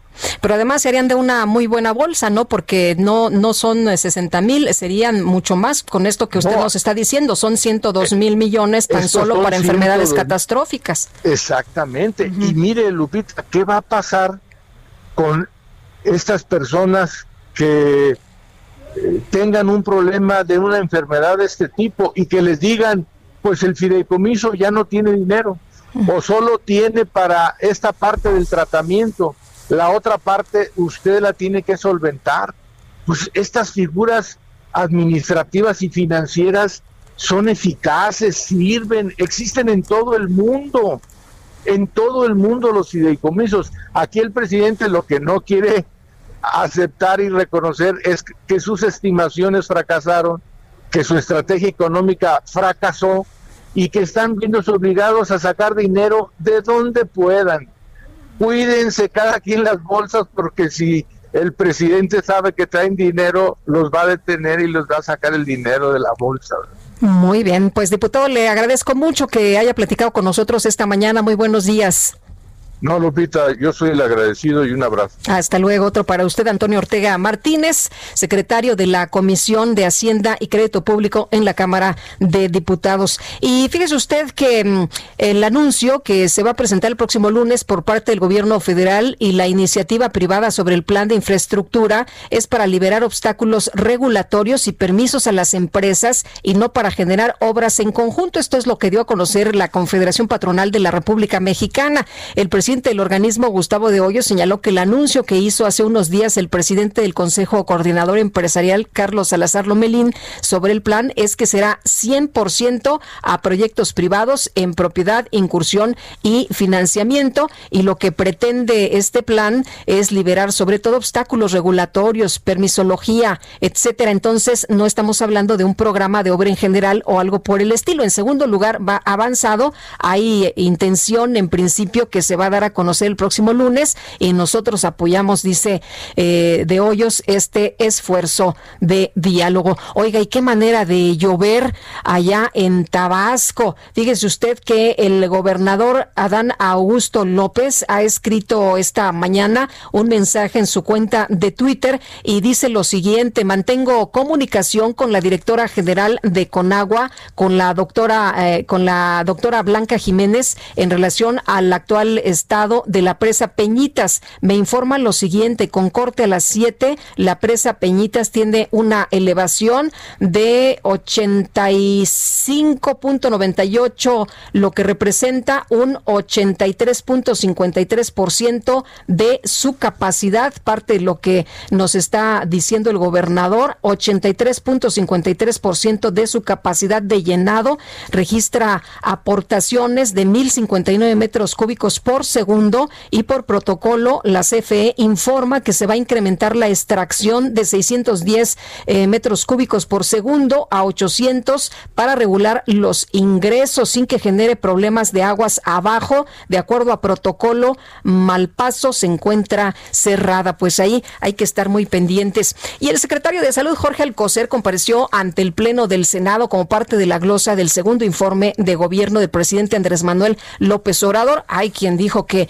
había hecho muy buen trabajo, hay quien señaló que pues qué gusto, ¿no? Que saber que estaba por ahí porque parecía que no había hecho absolutamente nada y que ni secretario de salud teníamos en este país. Pero vamos a platicar con Alejandra Reynoso, integrante de la Comisión de Salud en el Senado de la República, quien agradezco que nos tome la llamada esta mañana. ¿Qué tal, senadora? Muy buenos días. ¿Qué tal, Lupita? Muy buenos días, con el gusto como siempre de saludarte. Pues eh, a ver, cuéntenos cómo vio la comparecencia del secretario de Salud. Pues mira, Lupita, la verdad es que eh, el secretario de Salud merece todo mi respeto, pero pues los resultados o las respuestas que esperábamos pues simplemente no llegaron. Me da la sensación de que no tiene la información, de que no sabe qué está haciendo la propia Secretaría de Salud. Eh, eh, yo le cuestionaba si en torno al tema de la pandemia, todas las disposiciones que anunció o que ha anunciado el subsecretario López Gatel eran disposiciones del Consejo de Salubridad General, que es la autoridad, este, eh, en todo caso, ante una contingencia no tuvimos respuesta, le preguntamos de dónde salió el recurso para las vacunas, tampoco hubo respuesta, eh, eh, se le cuestionó eh, el tema de el desabasto de medicamentos, porque debo decirte que el año pasado cuando él comparece, pues él responde y nos dice todo el proceso, incluso hasta lo mandó también por escrito, eh, donde señalaba que el oficial mayor de Hacienda sería la responsable del abasto de medicamentos para el 2020. Le pregunto si entonces el desabasto es responsabilidad de, de la oficialía mayor, tampoco responde, eh, y es más, dice que no hay desabasto de medicamentos. Cuando pues ha sido más que público el desabasto que ha habido para este eh, tratamientos oncológicos e incluso a principios de año y donde hay oficios mandaron instrucciones por escrito a, a, a las entidades a los hospitales públicos para que pues buscaran proveedores porque no habían hecho las licitaciones y no había medicamentos simplemente. Sí, pero lo que escuchamos, lo que... Eh, senadora, es que las cosas van muy bien, ¿no? Él lo que dice es que las medidas tomadas ante el coronavirus y otras cosas, pues van eh, en viento en popa prácticamente. Todo, todo. todo va bien. Aseguró que el sistema de salud, de hecho, me llamó mucho la atención esta frase. Dijo, a ver, a ver, a ver, el sistema de salud saldrá fortalecido después de la emergencia sanitaria. Sí, no, bueno, yo creo que faltó poco para decir no hay pandemia porque todo está está más que, que bien en el país eh, y, y, y, veíamos los posicionamientos, los cuestionamientos. Evidentemente, pues Morena hacía un recuento de lo que decía el secretario, de lo que dice el presidente, pero no preguntó absolutamente nada, como que tienen muy claro que todo va bien en popa en su país, en el que ellos, en el que ellos eh, eh, viven y y, y, vaya, pues sí, no hubo respuestas y, y, nos queda claro pues que es el que tiene, el doctor Alcocer, tiene el nombramiento de secretario, pero en los hechos no ejerce la función porque hay alguien más que lo está haciendo. Ahora, eh, hubo por ahí algunas pancartas, ¿no? En las que se hablaba de que eh, como, como estas eh, etiquetas a los alimentos, ¿no? De, alto en, en sí. azúcares, alto en grasa, había quien, quien puso alto, alto en corrupción. corrupción sí. En, en, en, ineptitud, sí. sí, evidentemente, no, no, o sea, eh, porque es como uno de sus megaproyectos y lo que le va a salvar la vida el sistema de etiquetado, uh -huh. este pero evidentemente y, y, además también lo hemos eh, ha sido público la corrupción que se ha dado en la Secretaría de Salud la adjudicación de todos los contratos en compra, bueno, de un 80% de adjudicación de contratos, eh, compras a sobreprecios entre una institución y otra, eh, o sea, ni siquiera es información que no se sepa, que ha sido pública, pero que el secretario desconoce. Ahora, eh, hay eh, en el caso de, Morena, pues eh, todo el apoyo, ¿no? Y se habló de, la lucha que se está haciendo, el reconocimiento al personal médico por la lucha contra el COVID y lo bien que se está manejando esta pandemia, lo bien que está reaccionando el gobierno en el sector salud precisamente para manejar esta pandemia, senadora. Sí, no, bueno, y, y, y reparten aplausos hay dos formas en que Morena reconoce al personal de salud, como los héroes caídos, a los que fallecieron, o con aplausos, en lugar, y, y lo que le señalamos, pero se merecen aplausos y no solo eso, se merecen recursos, equipos de protección, eh, eh, eh, se merecen que tengan pues sus propias prestaciones bien, bien claras y, y y sí, efectivamente para Morena todo está bien. Terminaron con porras al coser porque es súper buen secretario. Eh, incluso el propio eh, doctor Alcocer en su primer, en, en, cuando responde la primera ronda de preguntas, dice, bueno, voy a responder a las fracciones que no están cercanas a Morena porque son quienes preguntaron. O sea, él también recuerda, pues no me preguntaron nada.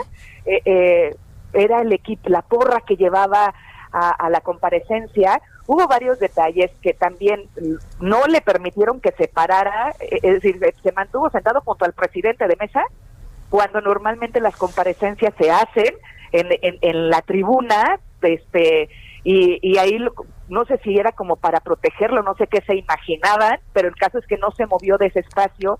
Eh, eh, también el propio secretario mencionó que no entendía lo que se le preguntaba, nos quitamos cubrebocas y si, insistió después, no voy a responder todo porque algunas cosas no no no las entendí uh -huh. quizás por los los acrílicos que hay aquí.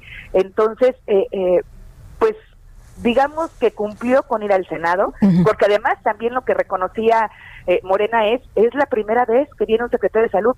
Pues perdón, es la primera vez en los últimos 100 años que hay una pandemia, pues ¿qué esperaba, no? Y respecto al personal, eh, para ellos, cuando dicen que todo está bien, quizás no dimensionan que si en el mundo, de acuerdo a Amnistía Internacional, hasta un, eh, digamos, corte que hace el mes de julio, identificaba siete mil personas del personal de salud que había perdido la vida y solo en México van más de 1.500. Solo en México de 7.000 a nivel mundial. Entonces, para ellos, eh, para Morena, pareciera que pues eso entonces no es nada, es normal que, pierdan la vida. Y la justificación que da el secretario, eh, lejos de aceptar que faltó protección, que llegaron con muy mala calidad, este, los insumos se compraron en China, eh, lejos de aceptar los errores, eh, lo que dice es que fallecieron porque tenían obesidad y porque tenían otras comorbilidades. Creo que es falta de sensibilidad también para quienes están, y además, en un estrés acumulado, eh, que, que, han permanecido eh, eh, bajo este estrés desde el mes de marzo, creo que es falta de sensibilidad que, que, diga que han perdido la vida por otras razones y no por, por falta de, de, Muy bien. protección. Pues, senadora, como siempre, aprecio mucho que pueda platicar con nosotros. Al contrario, Lupita, un gusto. Buenos días. Igualmente, Alejandra Reynoso, integrante de la Comisión de Salud en el Senado de la República. Y vamos rapidito con Gerardo Suárez. Hoy arranca la campaña de vacunación para enfrentar la influenza estacional. Gerardo. Hola, muy buenos días, Lupita. Este jueves inicia la campaña de vacunación contra la influenza en todo el país. En esta ocasión, el gobierno federal aumentó la cantidad de dosis adquiridas de 32 a 35 millones debido al escenario de coexistencia con el COVID-19 durante la temporada invernal. El subsecretario de Prevención y Promoción de la Salud, Hugo López Gatel, ha dicho que ante la posibilidad de una doble epidemia, el objetivo es concluir o avanzar lo máximo posible la vacunación de influenza desde hoy y hasta el último día de diciembre, es decir, durante un periodo de tres meses o 90 días y no hasta febrero o marzo del año siguiente como sucedió en años anteriores. A partir de estos datos oficiales, Lupita, hicimos un cálculo sencillo en el Heraldo de México, el cual arroja que las autoridades sanitarias aspiran a vacunar contra el virus de la influenza a 388 mil personas diarias o bien 16 mil por cada hora. Y sobre esta, este fenómeno, académicos entrevistados llamaron a la población a aplicarse esta vacuna. Antonio Lascano, profesor de la UNAM e integrante del Colegio Nacional, advirtió que sin esta protección contra la influenza se corre el riesgo de que los hospitales se saturen y no todos reciban atención ante la demanda de enfermos por ambas epidemias dijo que una influenza mal cuidada lleva a padecer neumonía y en los primeros días es difícil distinguir entre esta enfermedad y el COVID. Por su parte, Susana López Charretón, investigadora del Instituto de Biotecnología de la UNAM, pidió no hacer caso de los mitos que circulan en torno a la vacuna, pues es falso que provoque enfermedades. Muy bien. A su vez. Muy bien, pues muchas gracias por este reporte, Gerardo. Gracias, buen día. Hasta luego, muy buenos días. Eh, entonces, a vacunarnos, ¿no? Hoy arranca la campaña de vacunación para enfrentar la influenza estacional en nuestro país. Tenemos que hacer una pausa y regresamos.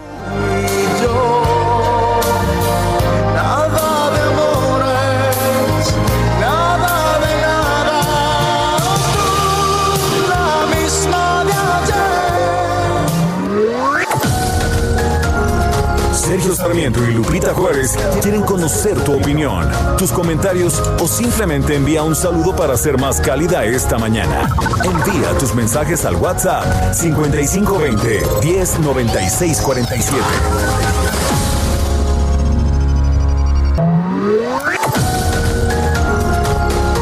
Continuamos con Sergio Sarmiento y Lupita Juárez por El Heraldo Radio.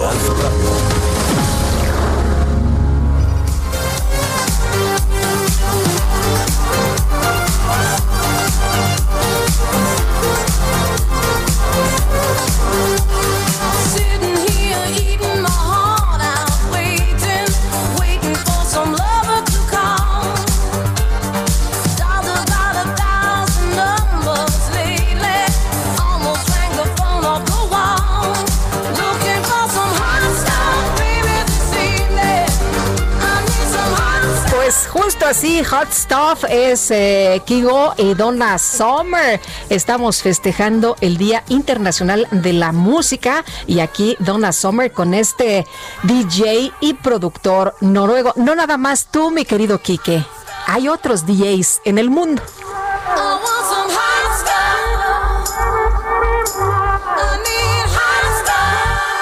Los mensajes esta mañana, buenos días, Sergio Lupita. Lo que quiere el presidente es sacar recursos de cualquier forma para financiar sus megaproyectos como Dos Bocas, etcétera. Les mando saludos. Soy Ricardo Mandujano.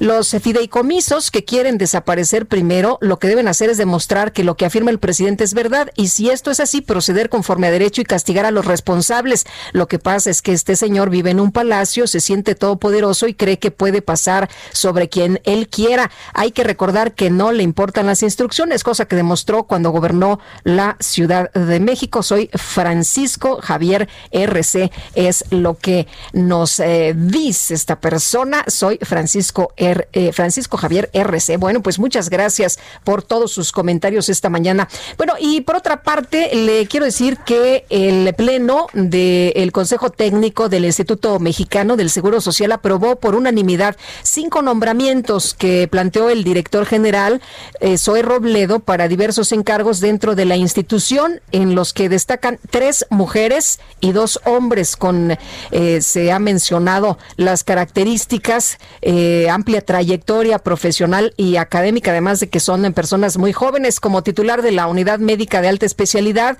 Hospital de Especialidades número 2, Luis Donaldo Colosio Murrieta del Centro Médico Nacional Noroeste de Ciudad Obregón, Sonora, tomó protesta Patricia Emiliana García Ramírez y con esto se convirtió en la primera mujer en la dirección de esa unidad. Es médico cirujano por la Universidad Autónoma de Guadalajara, tiene maestría en gestión en La Salle y en su trayectoria profesional se ha desempeñado como médica anestesióloga, algóloga y directora de educación e investigación en salud, esa unidad médica. Pues ahí los nombramientos, cinco nuevos nombramientos, tres de ellos mujeres. Y vámonos con información de lo que ocurre en la vialidad a esta hora de la mañana. Gerardo Galicia, desde el centro de la Ciudad de México. Muy buenos días. Así es, Lupita, saludo con muchísimo gusto. Será una complicada en el primer cuadro de la capital. Recordar que el circuito del queda completamente cerrado por los diversos eh, de la policía para evitar que cualquier persona llegue hasta el cuadro de la ciudad. Uy, se nos está cortando la, la comunicación con Gerardo Galicia. Vamos con Augusto Atempa desde el Senado y a ver si recuperamos a Gerardo. Augusto, ¿qué tal? Muy buenos días. Lupita, ahora nos encontramos en el Senado de la República, aquí sobre Paseo de la Reforma, donde se manifiestan un grupo de profesores, bueno, querían ser profesores de la CENTE y del CENTE, no lo lograron, están pidiendo pues la ampliación de plazas para que ellos puedan ingresar. Y son jóvenes, son jóvenes de entre 15, de entre 20 y 25 años, quienes se están manifestando en este punto. Mantienen cerrados los carriles de paseo de la reforma, tanto los dos sentidos, al, sentido poniente como al sentido oriente. Y he de mencionarte que pues para aquellas personas que buscan circular en esta zona hay que ocupar alternativas viales como podría ser la avenida de los insurgentes. Vamos a continuar en este punto para ver cómo se va resolviendo esta situación. Ya están dialogando con las autoridades, pero amenazan que van a permanecer aquí varias horas. Lupita, mi reporte. Muy bien, muchas gracias, Augusto. Muy buen día. Igual para ti, muy buenos días. 9 de la mañana ya con cuatro minutos. Le tengo este resumen de lo más importante desde Palacio Nacional. El presidente López Obrador aseguró que los beneficiarios de los fideicomisos públicos que podrían desaparecer no van a ser afectados, ya que el objetivo es que los apoyos económicos no se queden en manos de intermediarios. Eran fondos y eran fideicomisos totalmente autónomos, sin control. Bueno, los investigadores van a seguir recibiendo sus apoyos. Los artistas, escritores, intelectuales que recibían sus becas. Lo mismo, solo que vamos a hacer una revisión para que se pueda saber a ciencia cierta si esas personas son las que deben de recibir ese apoyo y que se entregue de manera directa, que no se queden los apoyos en manos de intermediarios. Bueno, por otro lado, el presidente reiteró su compromiso de respetar la libertad de manifestación y no utilizar las Fuerzas Armadas para reprimir al pueblo como sucedió con el movimiento estudiantil de 1968.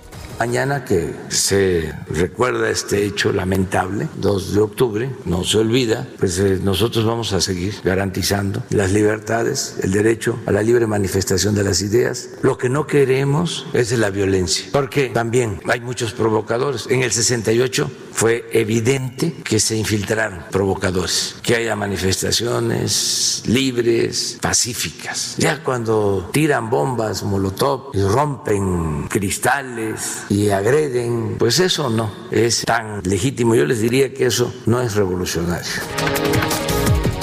El comité organizador de la marcha del 2 de octubre No se olvida determinó que este año no se va a llevar a cabo la tradicional movilización de Tlatelolco al Zócalo capitalino, esto para evitar la propagación del coronavirus. Y este jueves la Unión Europea emprendió acciones legales en contra del Reino Unido por sus planes de aprobar una ley que incumpliría parte del acuerdo de separación del bloque europeo.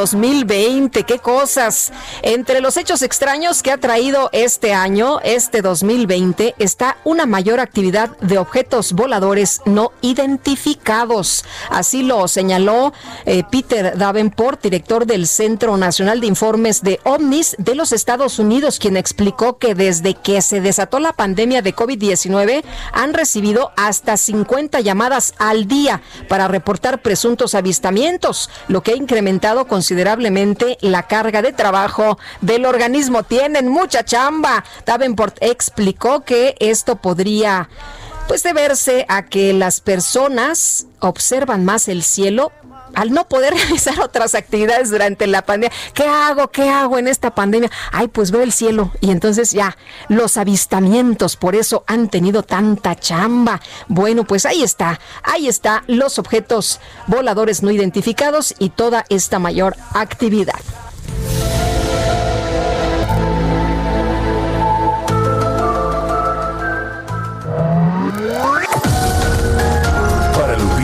Tu opinión es importante. Escríbele a Twitter en arroba Lupita Juárez H.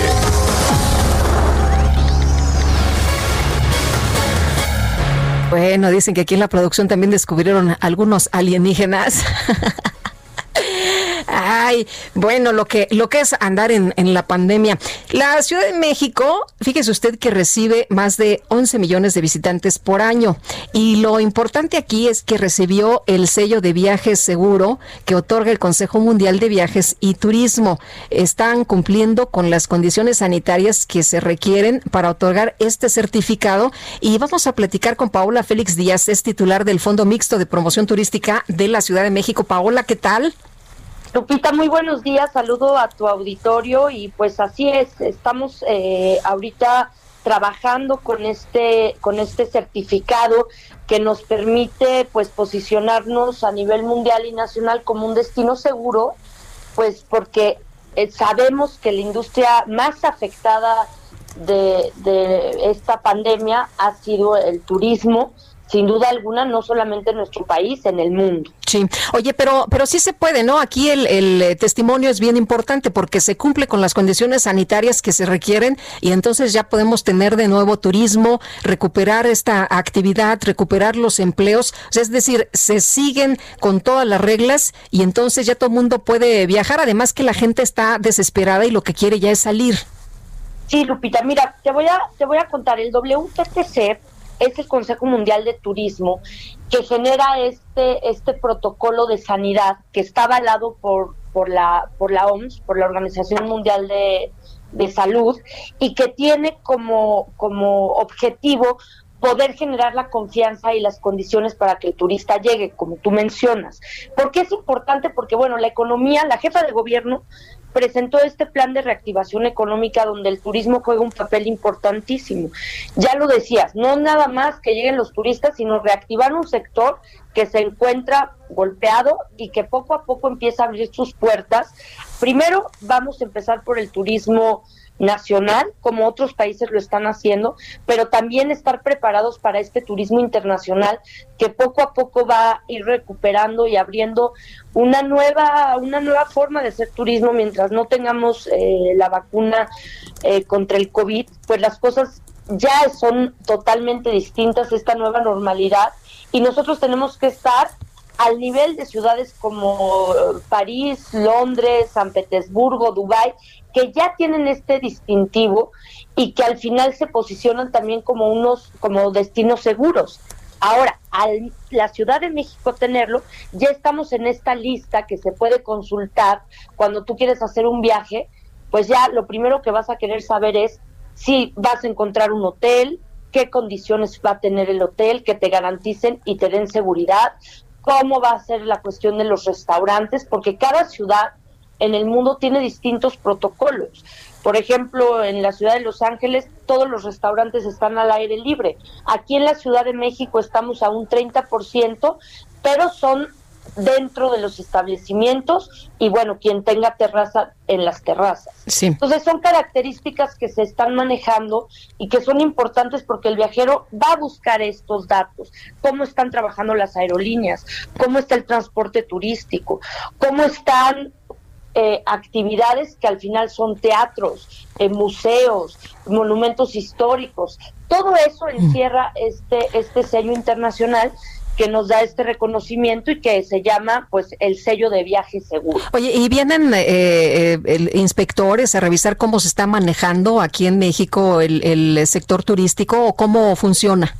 Sí, primero para que lo otorgaran tuvimos que aplicar, tuvimos que trabajar eh, la Secretaría de Turismo de la Ciudad de México con el Fondo Mixto, con, la, con el gobierno de la ciudad, con la Secretaría de Salud, con la Agencia Digital de Innovación, primero para los temas que tienen que ver con todos los protocolos que ya se estaban aplicando, pero que se tienen que eh, eh, homologar a, a lo que pide la WTTC ¿Cómo es esto? Primero, pues que los establecimientos o las cabezas de sector que participaron, la Cámara Nacional de Restauranteros, la Asociación Nacional eh, de la Ciudad de México de hoteles, eh, la Asociación de Turoperadores, todas las agencias de viajes y también este la Canaco. Entonces, junto con ellos trabajamos estos 20 protocolos que son las medidas que está tomando el sector turístico, que ahora ya son más de 8 mil eh, eh, eh, pues locales, eh, todo,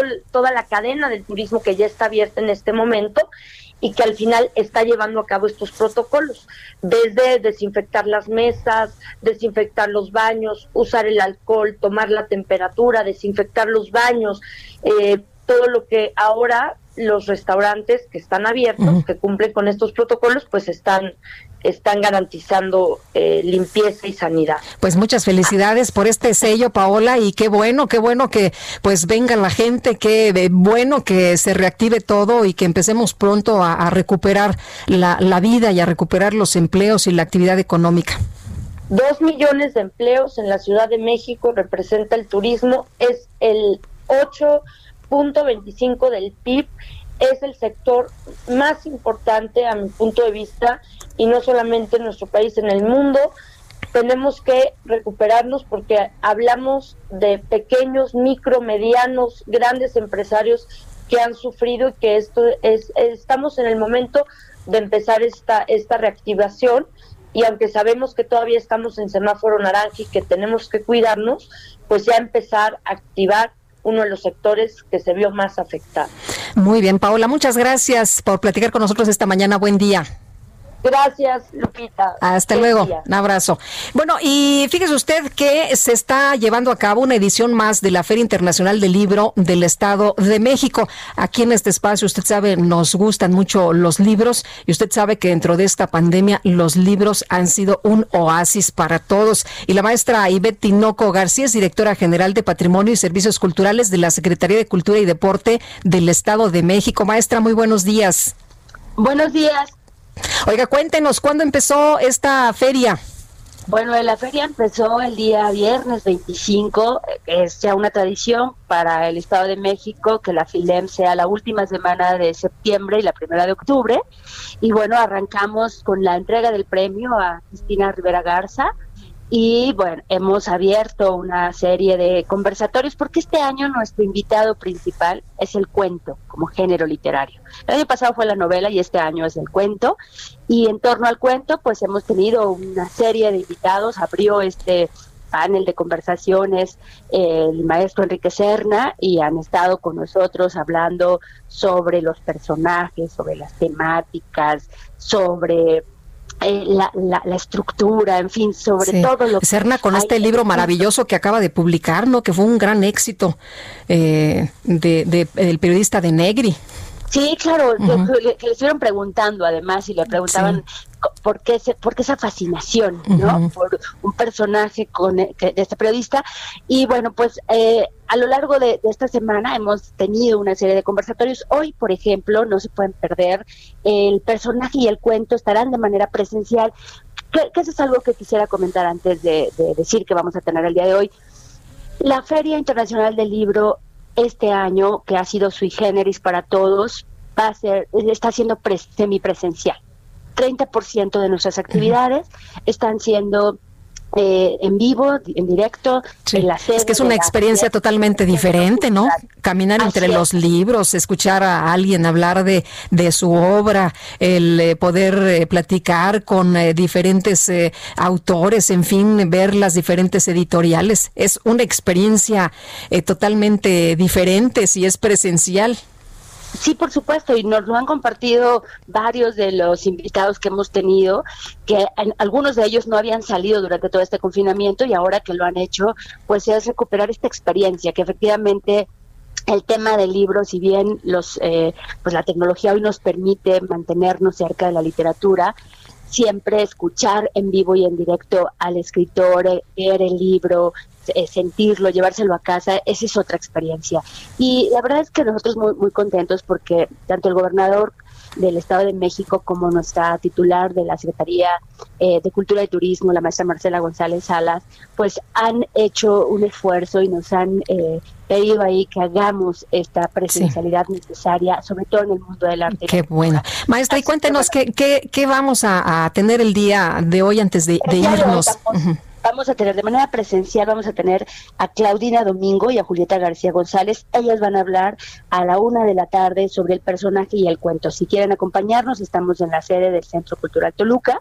Eh, ahí les esperamos. Y de manera eh, virtual vamos a tener también para niños, hay un montón de actividades y este año, el día de hoy vamos a tener cuentos para niños y niñas desde el otro lado del mar, una cuentista española, Emma Varela, que nos acompaña, también de España estará Rafael Sarabia, el poeta, presentando su poemario Benamoris, y por la tarde, para la, la, tardecita que estos días ha estado un poco lluviosa, pues vamos a tener a Julián Herbert y Emiliano Monge hablándonos del realismo y el cuento, y también el lenguaje y el cuento que nos eh, acompañará Luis eh, Luis Jorge y Ana García Verbo. Muy bien. Así que este pues mañana estará Juan Villoro.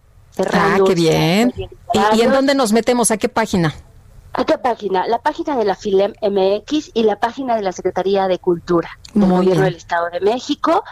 Para quienes gustan escribir, no se pierdan los talleres. Hoy empieza el de Luis Amara y mañana el de Berta sobre creación literaria. Tomamos nota, maestra. Muchas gracias. Muy buenos días. Gracias. Hasta, luego. La maestra. Claro que sí, con mucho gusto la maestra Ivette Tinoco García, directora general de Patrimonio y Servicios Culturales de la Secretaría de Cultura y Deporte del Estado de México. Y son las nueve ya con 19 minutos. Muy buenos días, ¿qué tal amigos de Sergio y Lupita? Pues aquí estamos Aris Chávez y Mónica Reyes para que nos platiques, Aris, sobre el factor de transferencia. Aris Chávez es representante de productos y tratamientos Politécnico y esta mañana estás para darnos una super promoción, para platicarnos en qué nos ayuda y cómo podemos obtener realmente el factor de transferencia. Aris, adelante. Ay, pues muchas gracias por la invitación. Mira, ahora que la población realmente estamos en un grave riesgo de contagiarnos, es muy importante elevar nuestras defensas pero no elevarlas nada más, súper elevarlas. Y esto es lo que logra este tratamiento que ha sido uno de los más galardonados que ha tenido el Instituto Politécnico Nacional. Nosotros tenemos diversos pacientes que lo toman, desde personas sanas que lo toman regularmente de manera preventiva, que es excelente, pero también tenemos otro tipo de pacientes que tienen enfermedades autoinmunes crónico-degenerativas que han visto muy buenos resultados en sus diversos padecimientos. Lo que hace el factor de transferencia es elevar nuestras defensas hasta en un 470%. Esto nos permite ver resultados maravillosos en diversos pacientes y además nos ayuda a crear una barrera protectora que vuelve mucho más difícil un contagio. Son más de 100 enfermedades las que hemos tratado con éxito, desde pacientes con diabetes, con cáncer, lupus, VIH, herpes zóster, artritis reumatoide, alergias, asma, enfermedades biliares, las enfermedades respiratorias, que bueno, ahora viene la época de frío, viene la época de influenza y vale mucho la pena prevenir bronquitis, influenza, pulmonía, entre muchas otras. Y es que tomando el factor de transferencia, nosotros vemos mejoría en los pacientes hasta un 90%. Y la mejor noticia, usted puede tomarlo con toda la tranquilidad, su familia, tenemos pacientes, bebés casi recién nacidos, personas hasta de la tercera edad, mujeres embarazadas, cualquiera puede tomar este tratamiento. Definitivamente, es que es la manera más rápida de explicarlo y sobre todo de forma segura y sin efectos secundarios. Actualmente nosotros tratamos a pacientes con enfermedades crónico-degenerativas con resultados verdaderamente sorprendentes y claro que hay que proteger la salud en esta época tan difícil con el factor de transferencia que es del Instituto Politécnico Nacional. La garantía es del Instituto Politécnico Nacional del factor de transferencia ARIS. Para el público de Sergio y Lupita, ¿qué promoción nos tienes? Seguramente es única, ¿verdad? Definitivamente, vaya anotando este número porque si usted es de las primeras personas en llamar, le vamos a hacer un descuento y va a recibir regalos adicionales. Muy bien. El número telefónico 55 56 49 44 44. Tenemos un paquete para usted de seis dosis de factor de transferencia en el que únicamente solo en este momento van a pagar 1.800 pesos. Y nosotros, por nuestra parte, se los vamos a triplicar, mi querida ¿Qué Moni. tal? ¿En serio? ¿Cuántas nos vamos a llevar? Pagan seis y van a recibir 18 tomas que son perfectas para casi dos miembros de la familia perfectamente queden protegidos y además de regalo para que quedemos verdaderamente protegidos. Más aún. Sí, una careta de máxima protección que es transparente, un cubrebocas N95, este tiene un grado hospitalario y además un gel antibacterial con 70% de alcohol aprobado por la FDA como te darás cuenta, son artículos que estamos utilizando todos los días, pero estos tienen una calidad inmejorable y van de regalo. Y les digo que el gel antibacterial no es pegajoso, es muy bueno. Entonces, Arisa, ¿dónde marcamos? 55 56 49 44 44. Ahí le va de nuevo. 55 56 49 44 44. Gracias, Aris. Gracias a ti. Continuamos. Y continuamos con eh, información importante esta mañana también, porque ¿qué cree ya el día de hoy las noticias con Javier Alatorre? Bienvenido, Javier Alatorre. Ya el lunes le decíamos a usted de esta llegada de Javier con el equipo, con grandes y queridos compañeros Ana María Lomelí y Miguel Aquino a través de 98.5 de FM y 1380 AM en el Valle de México y con la cobertura radiofónica más grande e importante del país. Ya lo sabe usted, el Heraldo Media Group. Será de lunes a viernes su programa de 12 a 1 de la tarde. Es una alianza de Heraldo Media Group con Grupo Audiorama. Así que bienvenidos, bienvenidos Javier Alatorre, Ana María Lomili y Miguel Aquino. Y también un saludo muy cordial a nuestros amigos allá en La Paz que nos escuchan. Nos estamos sumando, ya sabe usted, seguimos creciendo y nos escuchan esta mañana a través de 95.1 FM. Un abrazo de parte de todo el equipo y sean ustedes muy bienvenidos. Hacemos una pausa y regresamos.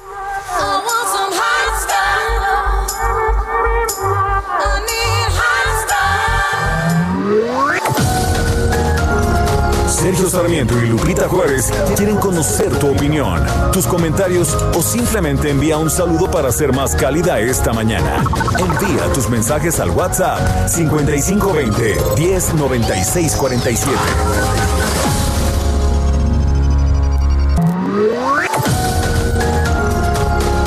Continuamos con Sergio Sarmiento y Lupita Juárez por El Heraldo Radio.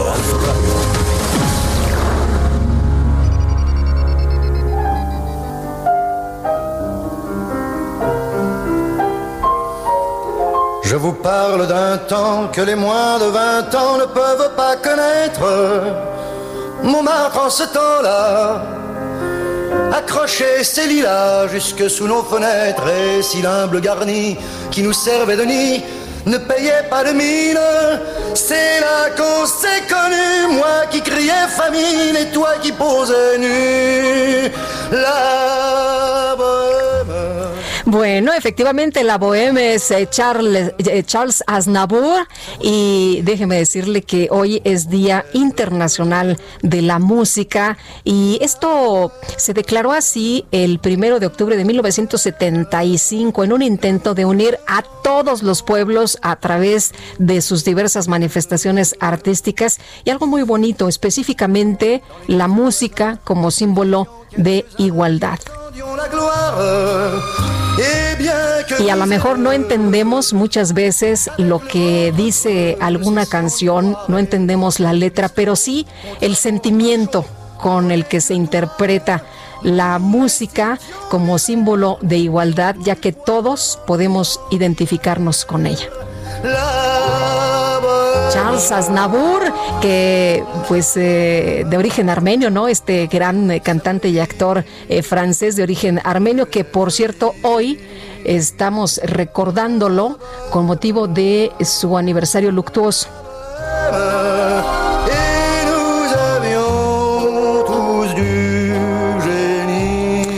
Ay, qué bonito. Très ¿no?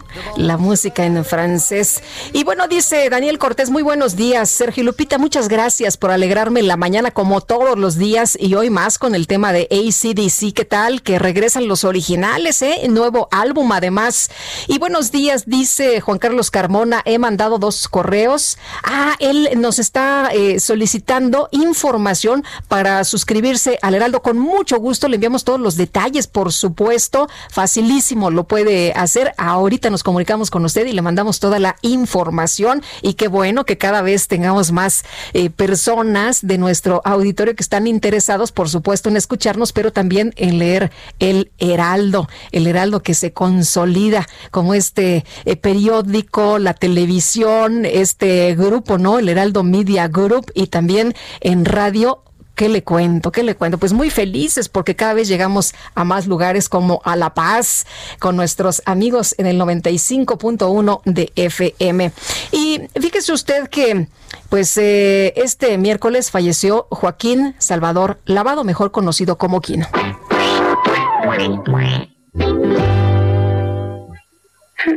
¿No será que en este mundo hay cada vez más gente y menos personas? No hagas a los demás lo que no te gusta que te hagan a ti. Bueno, pues ahí la Susanita, ¿no? Y Mafalda, estos personajes entrañables de este, pues dibujante conocido como Quino, humorista, originario de Argentina, famoso por ser el papá, el creador de Mafalda. Patricio Monero, ¿cómo estás? Qué gusto saludarte esta mañana. Muy buenos días. Buenos días, Lupita, con mucho gusto también estar con ustedes. Oye, adiós Aquino, ¿verdad? Y además, gracias por tanto. Pues sí, mira, eh, murió Quino, lo cual por un lado, pues a muchos nos da mucho, mucho, nos causa dolor, pero pues es una, una persona, un, un artista que deja una obra increíble, murió a los creo que 87, 8 años. 88, sí. años de edad, una larga vida, muy productiva, muy feliz, que además habiéndonos hecho felices a millones de personas. Así es que creo que no hay motivo para la tristeza. Oye, Patricio, eh, estábamos platicando tempranito aquí todos en el equipo y bueno, eh, todos contentos recordando estas eh, tiras, muchos porque ya sabes, en el cumpleaños te regalaban el libro o el, el, completo o, las obras por separado, pero tú tienes tu propia historia y creo que todos tenemos nuestra propia historia con Mafalda y con Quino. Ah, pues sí, ayer, ayer lo comentaba en el Twitter que yo pues crecí leyendo a Ríos crecer leyendo a Quimo. Y eh, pues por ahí de los 14, 15 años, acababa de entrar al CCH, eh, la editorial que editaba Mafalda en México, que no me acuerdo si era Editorial La Flor o Nueva Imagen, lanzó un concurso de, eh, de Mafalda, de dibujar una tira nueva de Mafalda. Entonces pues yo me puse a hacer una tira y gané el segundo lugar de ese concurso me acuerdo que me gané una máquina de escribir y mi tira, que mira, la conservé muchos años, pero pues fue hace tiempo que ya la perdí. Este, pero la tira, no sé si quieres que te la cuente ahorita. Cuéntamela.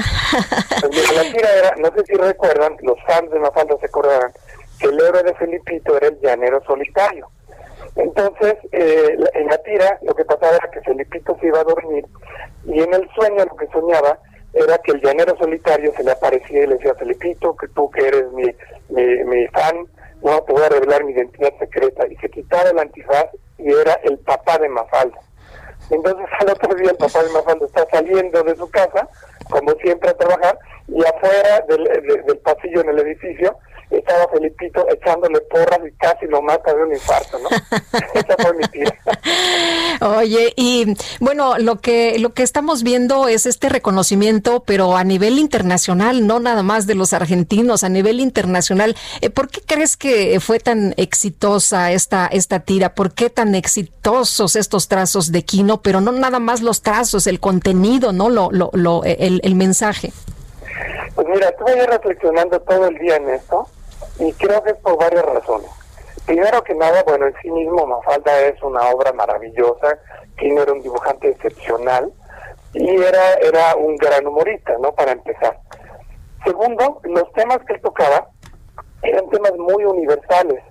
Eh, por ejemplo, estaba yo pensando que grandes autores que han perdurado a lo largo de los siglos, ¿no? Como Dostoyevsky, Tolstoy, Jane Austen, etcétera, tocan temas muy locales, pero pero son de son universales al mismo tiempo. ¿Quién no hizo eso? Y eh, eh, además los temas que él tocaba son temas que han continuado durante décadas y que siguen vigentes. Si uno lee Mafalda ahorita, eh, siguen los mismos problemas, la amenaza nuclear, la guerra en el mundo, el hambre, ¿no? Entonces, por un lado eran cuestiones filosóficas y, que, que aquejaban a Mafalda, pero los problemas que tocaba, sobre los que reflexionaba, eran problemas universales. Y eso, pues, todos en el mundo nos podemos relacionar con eso. Claro. Oye, eh, estaba recordando eh, el día de ayer una que me, una de las tiras que, porque seguramente a alguien se le queda más grabada alguna frase o alguna tira, ¿no? Y estaba Mafalda limpiando el mundo y dice, eh, le dice a la mamá, limpio algunas, algunos países o, también limpio aquellos donde hay malos gobiernos, ¿no? no, entonces es muy, como tú dices, muy universal. ¿Con qué te quedas de, de, de Mafalda? ¿Con qué te quedas de Quino? Pues mira, me quedo con, todo su trabajo, me quedo desde luego con Mafalda, eh, como tú dices, es algo que está presente, en mi vida diaria está presente, por ejemplo, ahora en este, en esta situación en México y en el mundo de tanta polarización y pleito, yo con frecuencia lo que pienso es, paren a México que me quiero bajar, como de tiras de. Eh, de, estas, de estas famosísimas, no paren al mundo, que me quiero bajar, sí. Y por último, algo que quiero decir es que, que yo creo que Mafalda es tan vigente que me, me la imagino perfectamente encabezando la lucha mundial en contra del calentamiento global. Y casi la podría ver eh, abordando un velero junto con Greta Thunberg para protestar en Europa por esto, ¿no? Pues qué maravilloso platicar contigo, que nos eh, cuentes tu experiencia, este acercamiento con Mafalda en los 15, 14 años. Oye, además, padrísimo que, que haya sido eh, un, personaje femenino y que haya sido prácticamente una, una chavita rebelde que, que pues se convirtió en heroína para muchos. Pues sí, también fíjate que eso lo, estaba pensando ya, que también Kino fue adelantado a su tiempo, porque Mafalda es evidentemente una historieta feminista, ¿no? Y, eso en esos años pues no era tan común. Muy bien, pues eh, Patricio, como siempre aprecio mucho que puedas platicar con nosotros. Te mando un fuerte abrazo y muchas gracias por compartir eh, pues tu visión sobre Mafalda, sobre Kino esta mañana aquí con nosotros en el Heraldo. Igualmente, muchas gracias y muchos abrazos. Hasta luego. Y bueno, nos manda aquí la, la, producción una imagen de Mafalda toda greñuda, todo con, con el cabello revuelto, todo alborotado, y dice, no estoy despeinada, es que mis cabellos tienen libertad de expresión. Son las nueve ya con 40 minutos.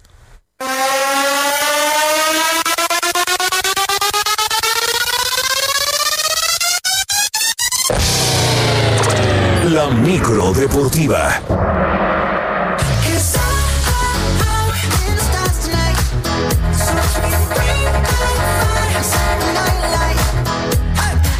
Ay, esta micro deportiva me gusta, me encanta, siempre anda muy festiva, me, hombre, me pone de muy buen humor. Julio Romero, ¿cómo te va? Buenos días. Muy bien, Lupita, muy buenos días. Siempre aventando lámina divertida. Pero bueno, Así estamos en la micro deportiva el día de hoy. Bueno, vámonos con la información. Hay muchísima información. Prácticamente pasaron 11 meses para volver a ver a la selección mexicana de fútbol en acción. Y en duelo amistoso venció 3 por 0 a Guatemala sin mayores problemas. Henry Martín al 5, Orbelín Pineda al 24 y Sebastián Córdoba al 36. Hicieron los goles en la cancha del Estadio Azteca sin público. Al término del juego, Gerardo Martino, director técnico del Tricolor, dio a conocer la lista de convocados que viajan a Europa para los duelos contra Holanda y Argelia. Los porteros, Rodolfo Cota, Hugo González y Alfredo Talavera. Y los defensas, Edson Álvarez, Néstor Araujo, César Montes, Gilberto Sepúlveda, Héctor Moreno, Luis Romo, Gerardo Arteaga, Jesús Gómez, Jorge Sánchez, Luis Rodríguez y Jesús Gallardo. Los mediocampistas, Diego Lainez, Jonathan Dos Santos, Carlos Rodríguez, Héctor Herrera, Andrés Guardado, Omar Gobea y Rodolfo Pizarro. Los delanteros serán Henry Martín, Jesús Manuel el Tecatito Corona, Irving el Chucky Lozano, Alan Pulido y Raúl Jiménez. El 7 es el juego contra Holanda en Ámsterdam y el 13 contra Argelia. Por cierto, Gerardo Martino, técnico del tricolor, negó roces en los distintos clubes y aseguró que la decisión de viajar a Europa en dos bloques se tomó para no afectar a nadie.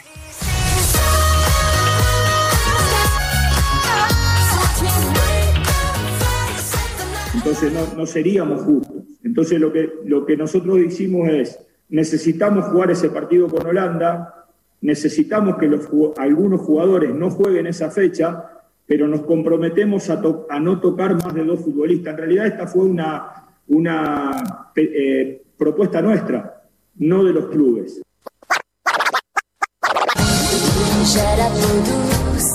Bueno, gran parte de la selección ya viaja este día a Europa y los otros van después de la jornada 13 el fin de semana. Y arrancaron los playoffs en el béisbol de las grandes ligas. Qué jornada tan maratónica el día de hoy. Empezó a las 11 de la mañana y terminó por ahí de las 12.40 de la noche, gran banquete de beisbolero y vámonos con todo lo sucedido. Los Astros de Houston vencieron tres carreras por una, los mellizos de Minnesota y avanzaron ya a las series divisionales.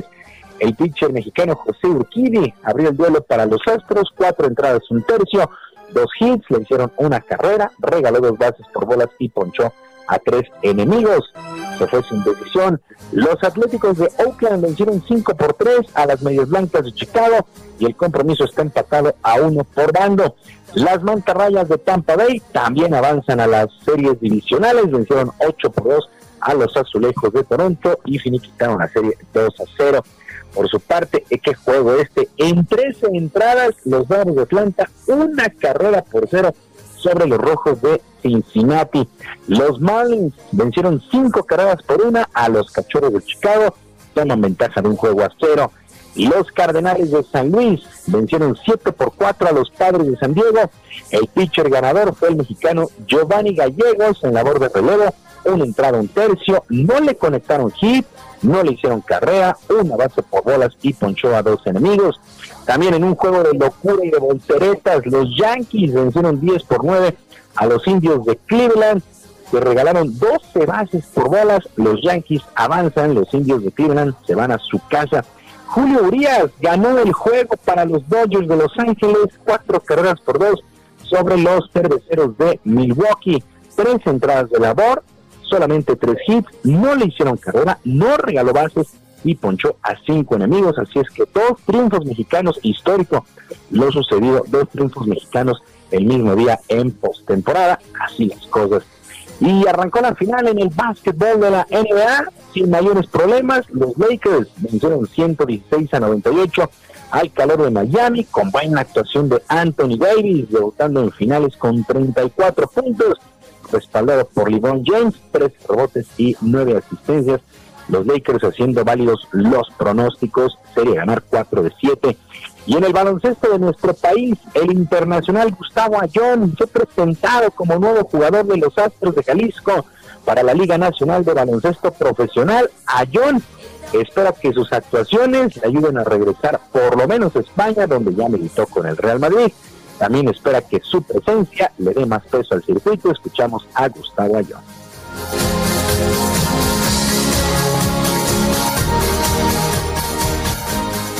Creo que si de alguna manera mi llegada aquí puede ocasionar que se voltee a ver más el baloncesto de nuestro país, pues me siento muy halagado y orgulloso de eso. Mi objetivo es continuar al máximo nivel. Si aquí es el máximo nivel, aquí vamos a continuar y vamos a estar.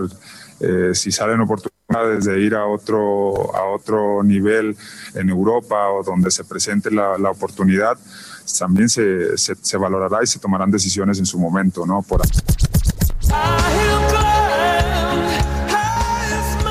Bueno, pues Gustavo, Gustavo Ayón. Y la oficina del fútbol americano de la NFL informó que el duelo entre los Titanes de Tennessee y los Acereros de Pittsburgh no se jugará el domingo como estaba programado debido a que los Titanes presentaron cinco casos de coronavirus tras el juego contra los vikingos de Minnesota y hoy por la mañana se ha anunciado que el juego se pospone, se tenía planeado para lunes por la noche o martes, pero hay dos nuevos casos en Titanes y hasta nuevo aviso se llevará a cabo este duelo, repito, Titanes de Tennessee contra los acereros de Pittsburgh, tomando muchas, muchas precauciones la NFL. Actividad en la segunda ronda en el abierto de tenis de Roland Garros, torneo de Grand Slam, sin problemas, el español Rafael Nadal avanzó con parciales de 6-1, 6-0 y 6-3 sobre Mackenzie McDonald de los Estados Unidos. También el norteamericano Jack Sock fue eliminado por el austriaco Dominic Thiem. El suizo Stanilas Babrinka también avanza, venció 6-2, 6-2, 3-6 y 6-1 a Dominic Koffer de Alemania y también el alemán Alexander Zverev está con vida, eliminó al local francés Pierre Herbert. Pues así las cosas con este Grand Slam que se juega sobre canchas de arcilla. Lupita, amigos del auditorio, la información deportiva este jueves. Recuerde que en Twitter, en mi cuenta de Twitter, ahí en arroba jromerohb, en arroba jromerohb, puede escribirnos, puede escribirle al Cachar, Podilla y Quique, el único del cuadrante, para pedirle alguna petición musical o platicar lo que usted guste. Ahí estamos en arroba jromerohb. Lupita, es un extraordinario día. Igual para ti. Otro abrazo, mi querido Julio Romero. Muy buenos días. Ya son las 9 de la mañana con 48 minutos.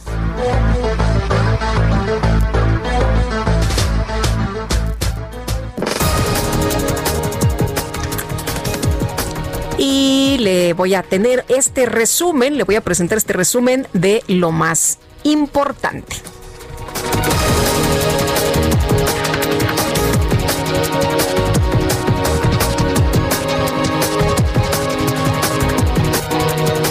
Le pongo al tanto en su conferencia de prensa esta mañana el presidente López Obrador expresó su confianza en que la Suprema Corte avale la consulta ciudadana para enjuiciar a los expresidentes. Afirmó que no se le puede negar al pueblo su derecho a la participación democrática. Y López Obrador también anunció la construcción del nuevo aeropuerto de Tulum en el estado de Quintana Roo, el cual servirá para impulsar el proyecto del tren Maya. El secretario de Hacienda Arturo Herrera informó que esta semana se van a dar los primeros adelantos para la compra de vacunas contra el COVID-19 a través de la iniciativa global COVAX impulsada por la Organización Mundial de la Salud. Este jueves entró en vigor el nuevo etiquetado frontal para bebidas no alcohólicas y alimentos preenvasados con el que se busca presentar de forma sencilla la información nutrimental de los productos a fin de reducir la obesidad y el sobrepeso en nuestro país.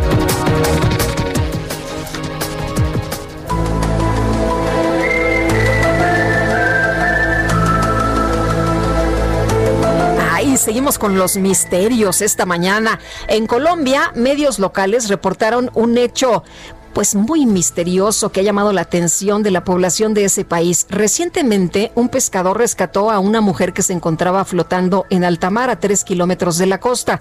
Después de reportar lo sucedido a las autoridades, la mujer fue identificada como Angélica Gaitán, de 46 años. Sin embargo, su familia indicó que esta había desaparecido desde el año 2018 e incluso ya habían perdido la esperanza, fíjese usted, de encontrarla con vida. Por su parte, Angélica aún no puede recordar cómo llegó al mar ni dónde pasó los últimos dos años.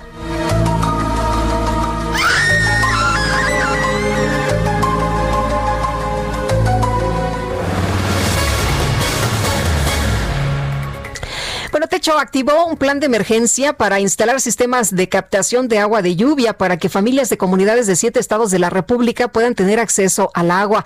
Así llega Latimos este 16, 17 y 18 de octubre, un festival de música vía streaming que busca recaudar fondos para instalar 25 sistemas de captación de agua de lluvia. Va a contar con la participación de, fíjese nada más, ahí le va.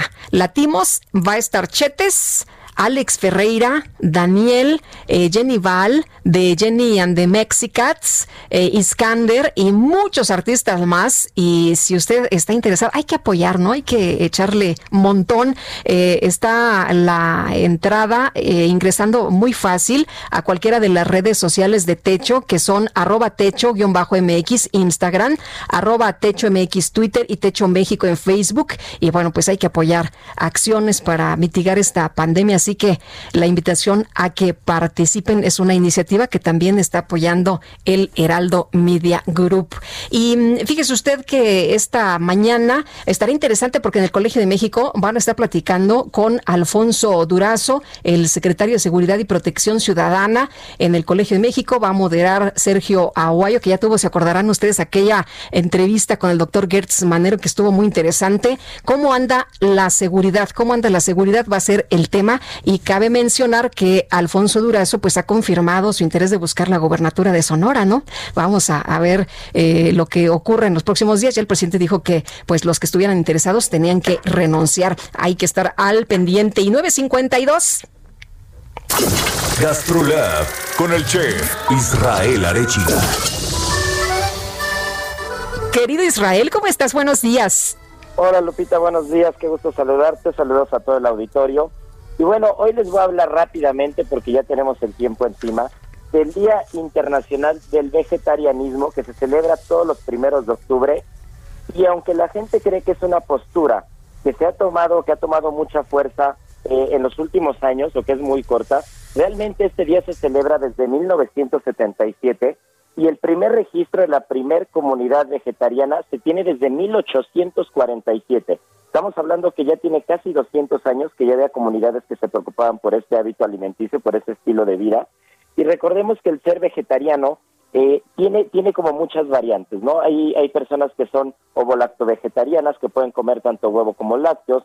Hay personas que son únicamente eh, crudiveganas que pueden comer únicamente productos de origen vegetal y que no se cocinen a más de 40 o 42 grados, que es la temperatura de referencia eh, como temperatura del sol en la Tierra.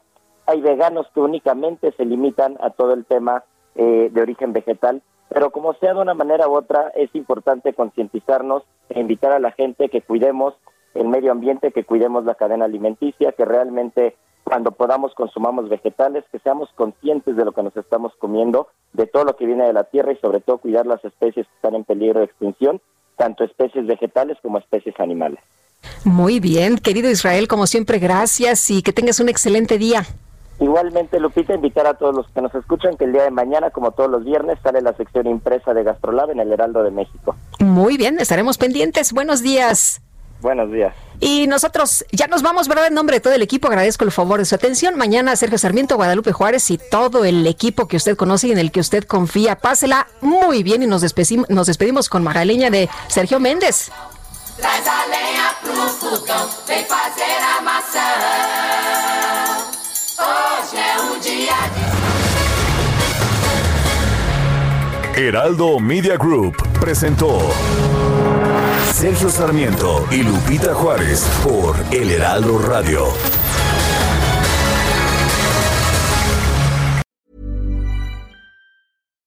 When you make decisions for your company, you look for the no-brainers. And if you have a lot of mailing to do, stamps.com is the ultimate no-brainer. It streamlines your processes to make your business more efficient, which makes you less busy. Mail checks, invoices, legal documents, and everything you need to keep your business running with stamps.com. Seamlessly connect with every major marketplace and shopping cart. Schedule package pickups and see your cheapest and fastest shipping options from different carriers with rates up to 89% off USPS and UPS rates. And with the stamps.com mobile app, you can take care of mailing and shipping wherever you are. Make the same no-brainer decision as over 1 million other businesses with stamps.com. Sign up with code program for a 4-week trial plus free postage and a free digital scale. No long-term commitments or contracts. That's stamps.com. Code program.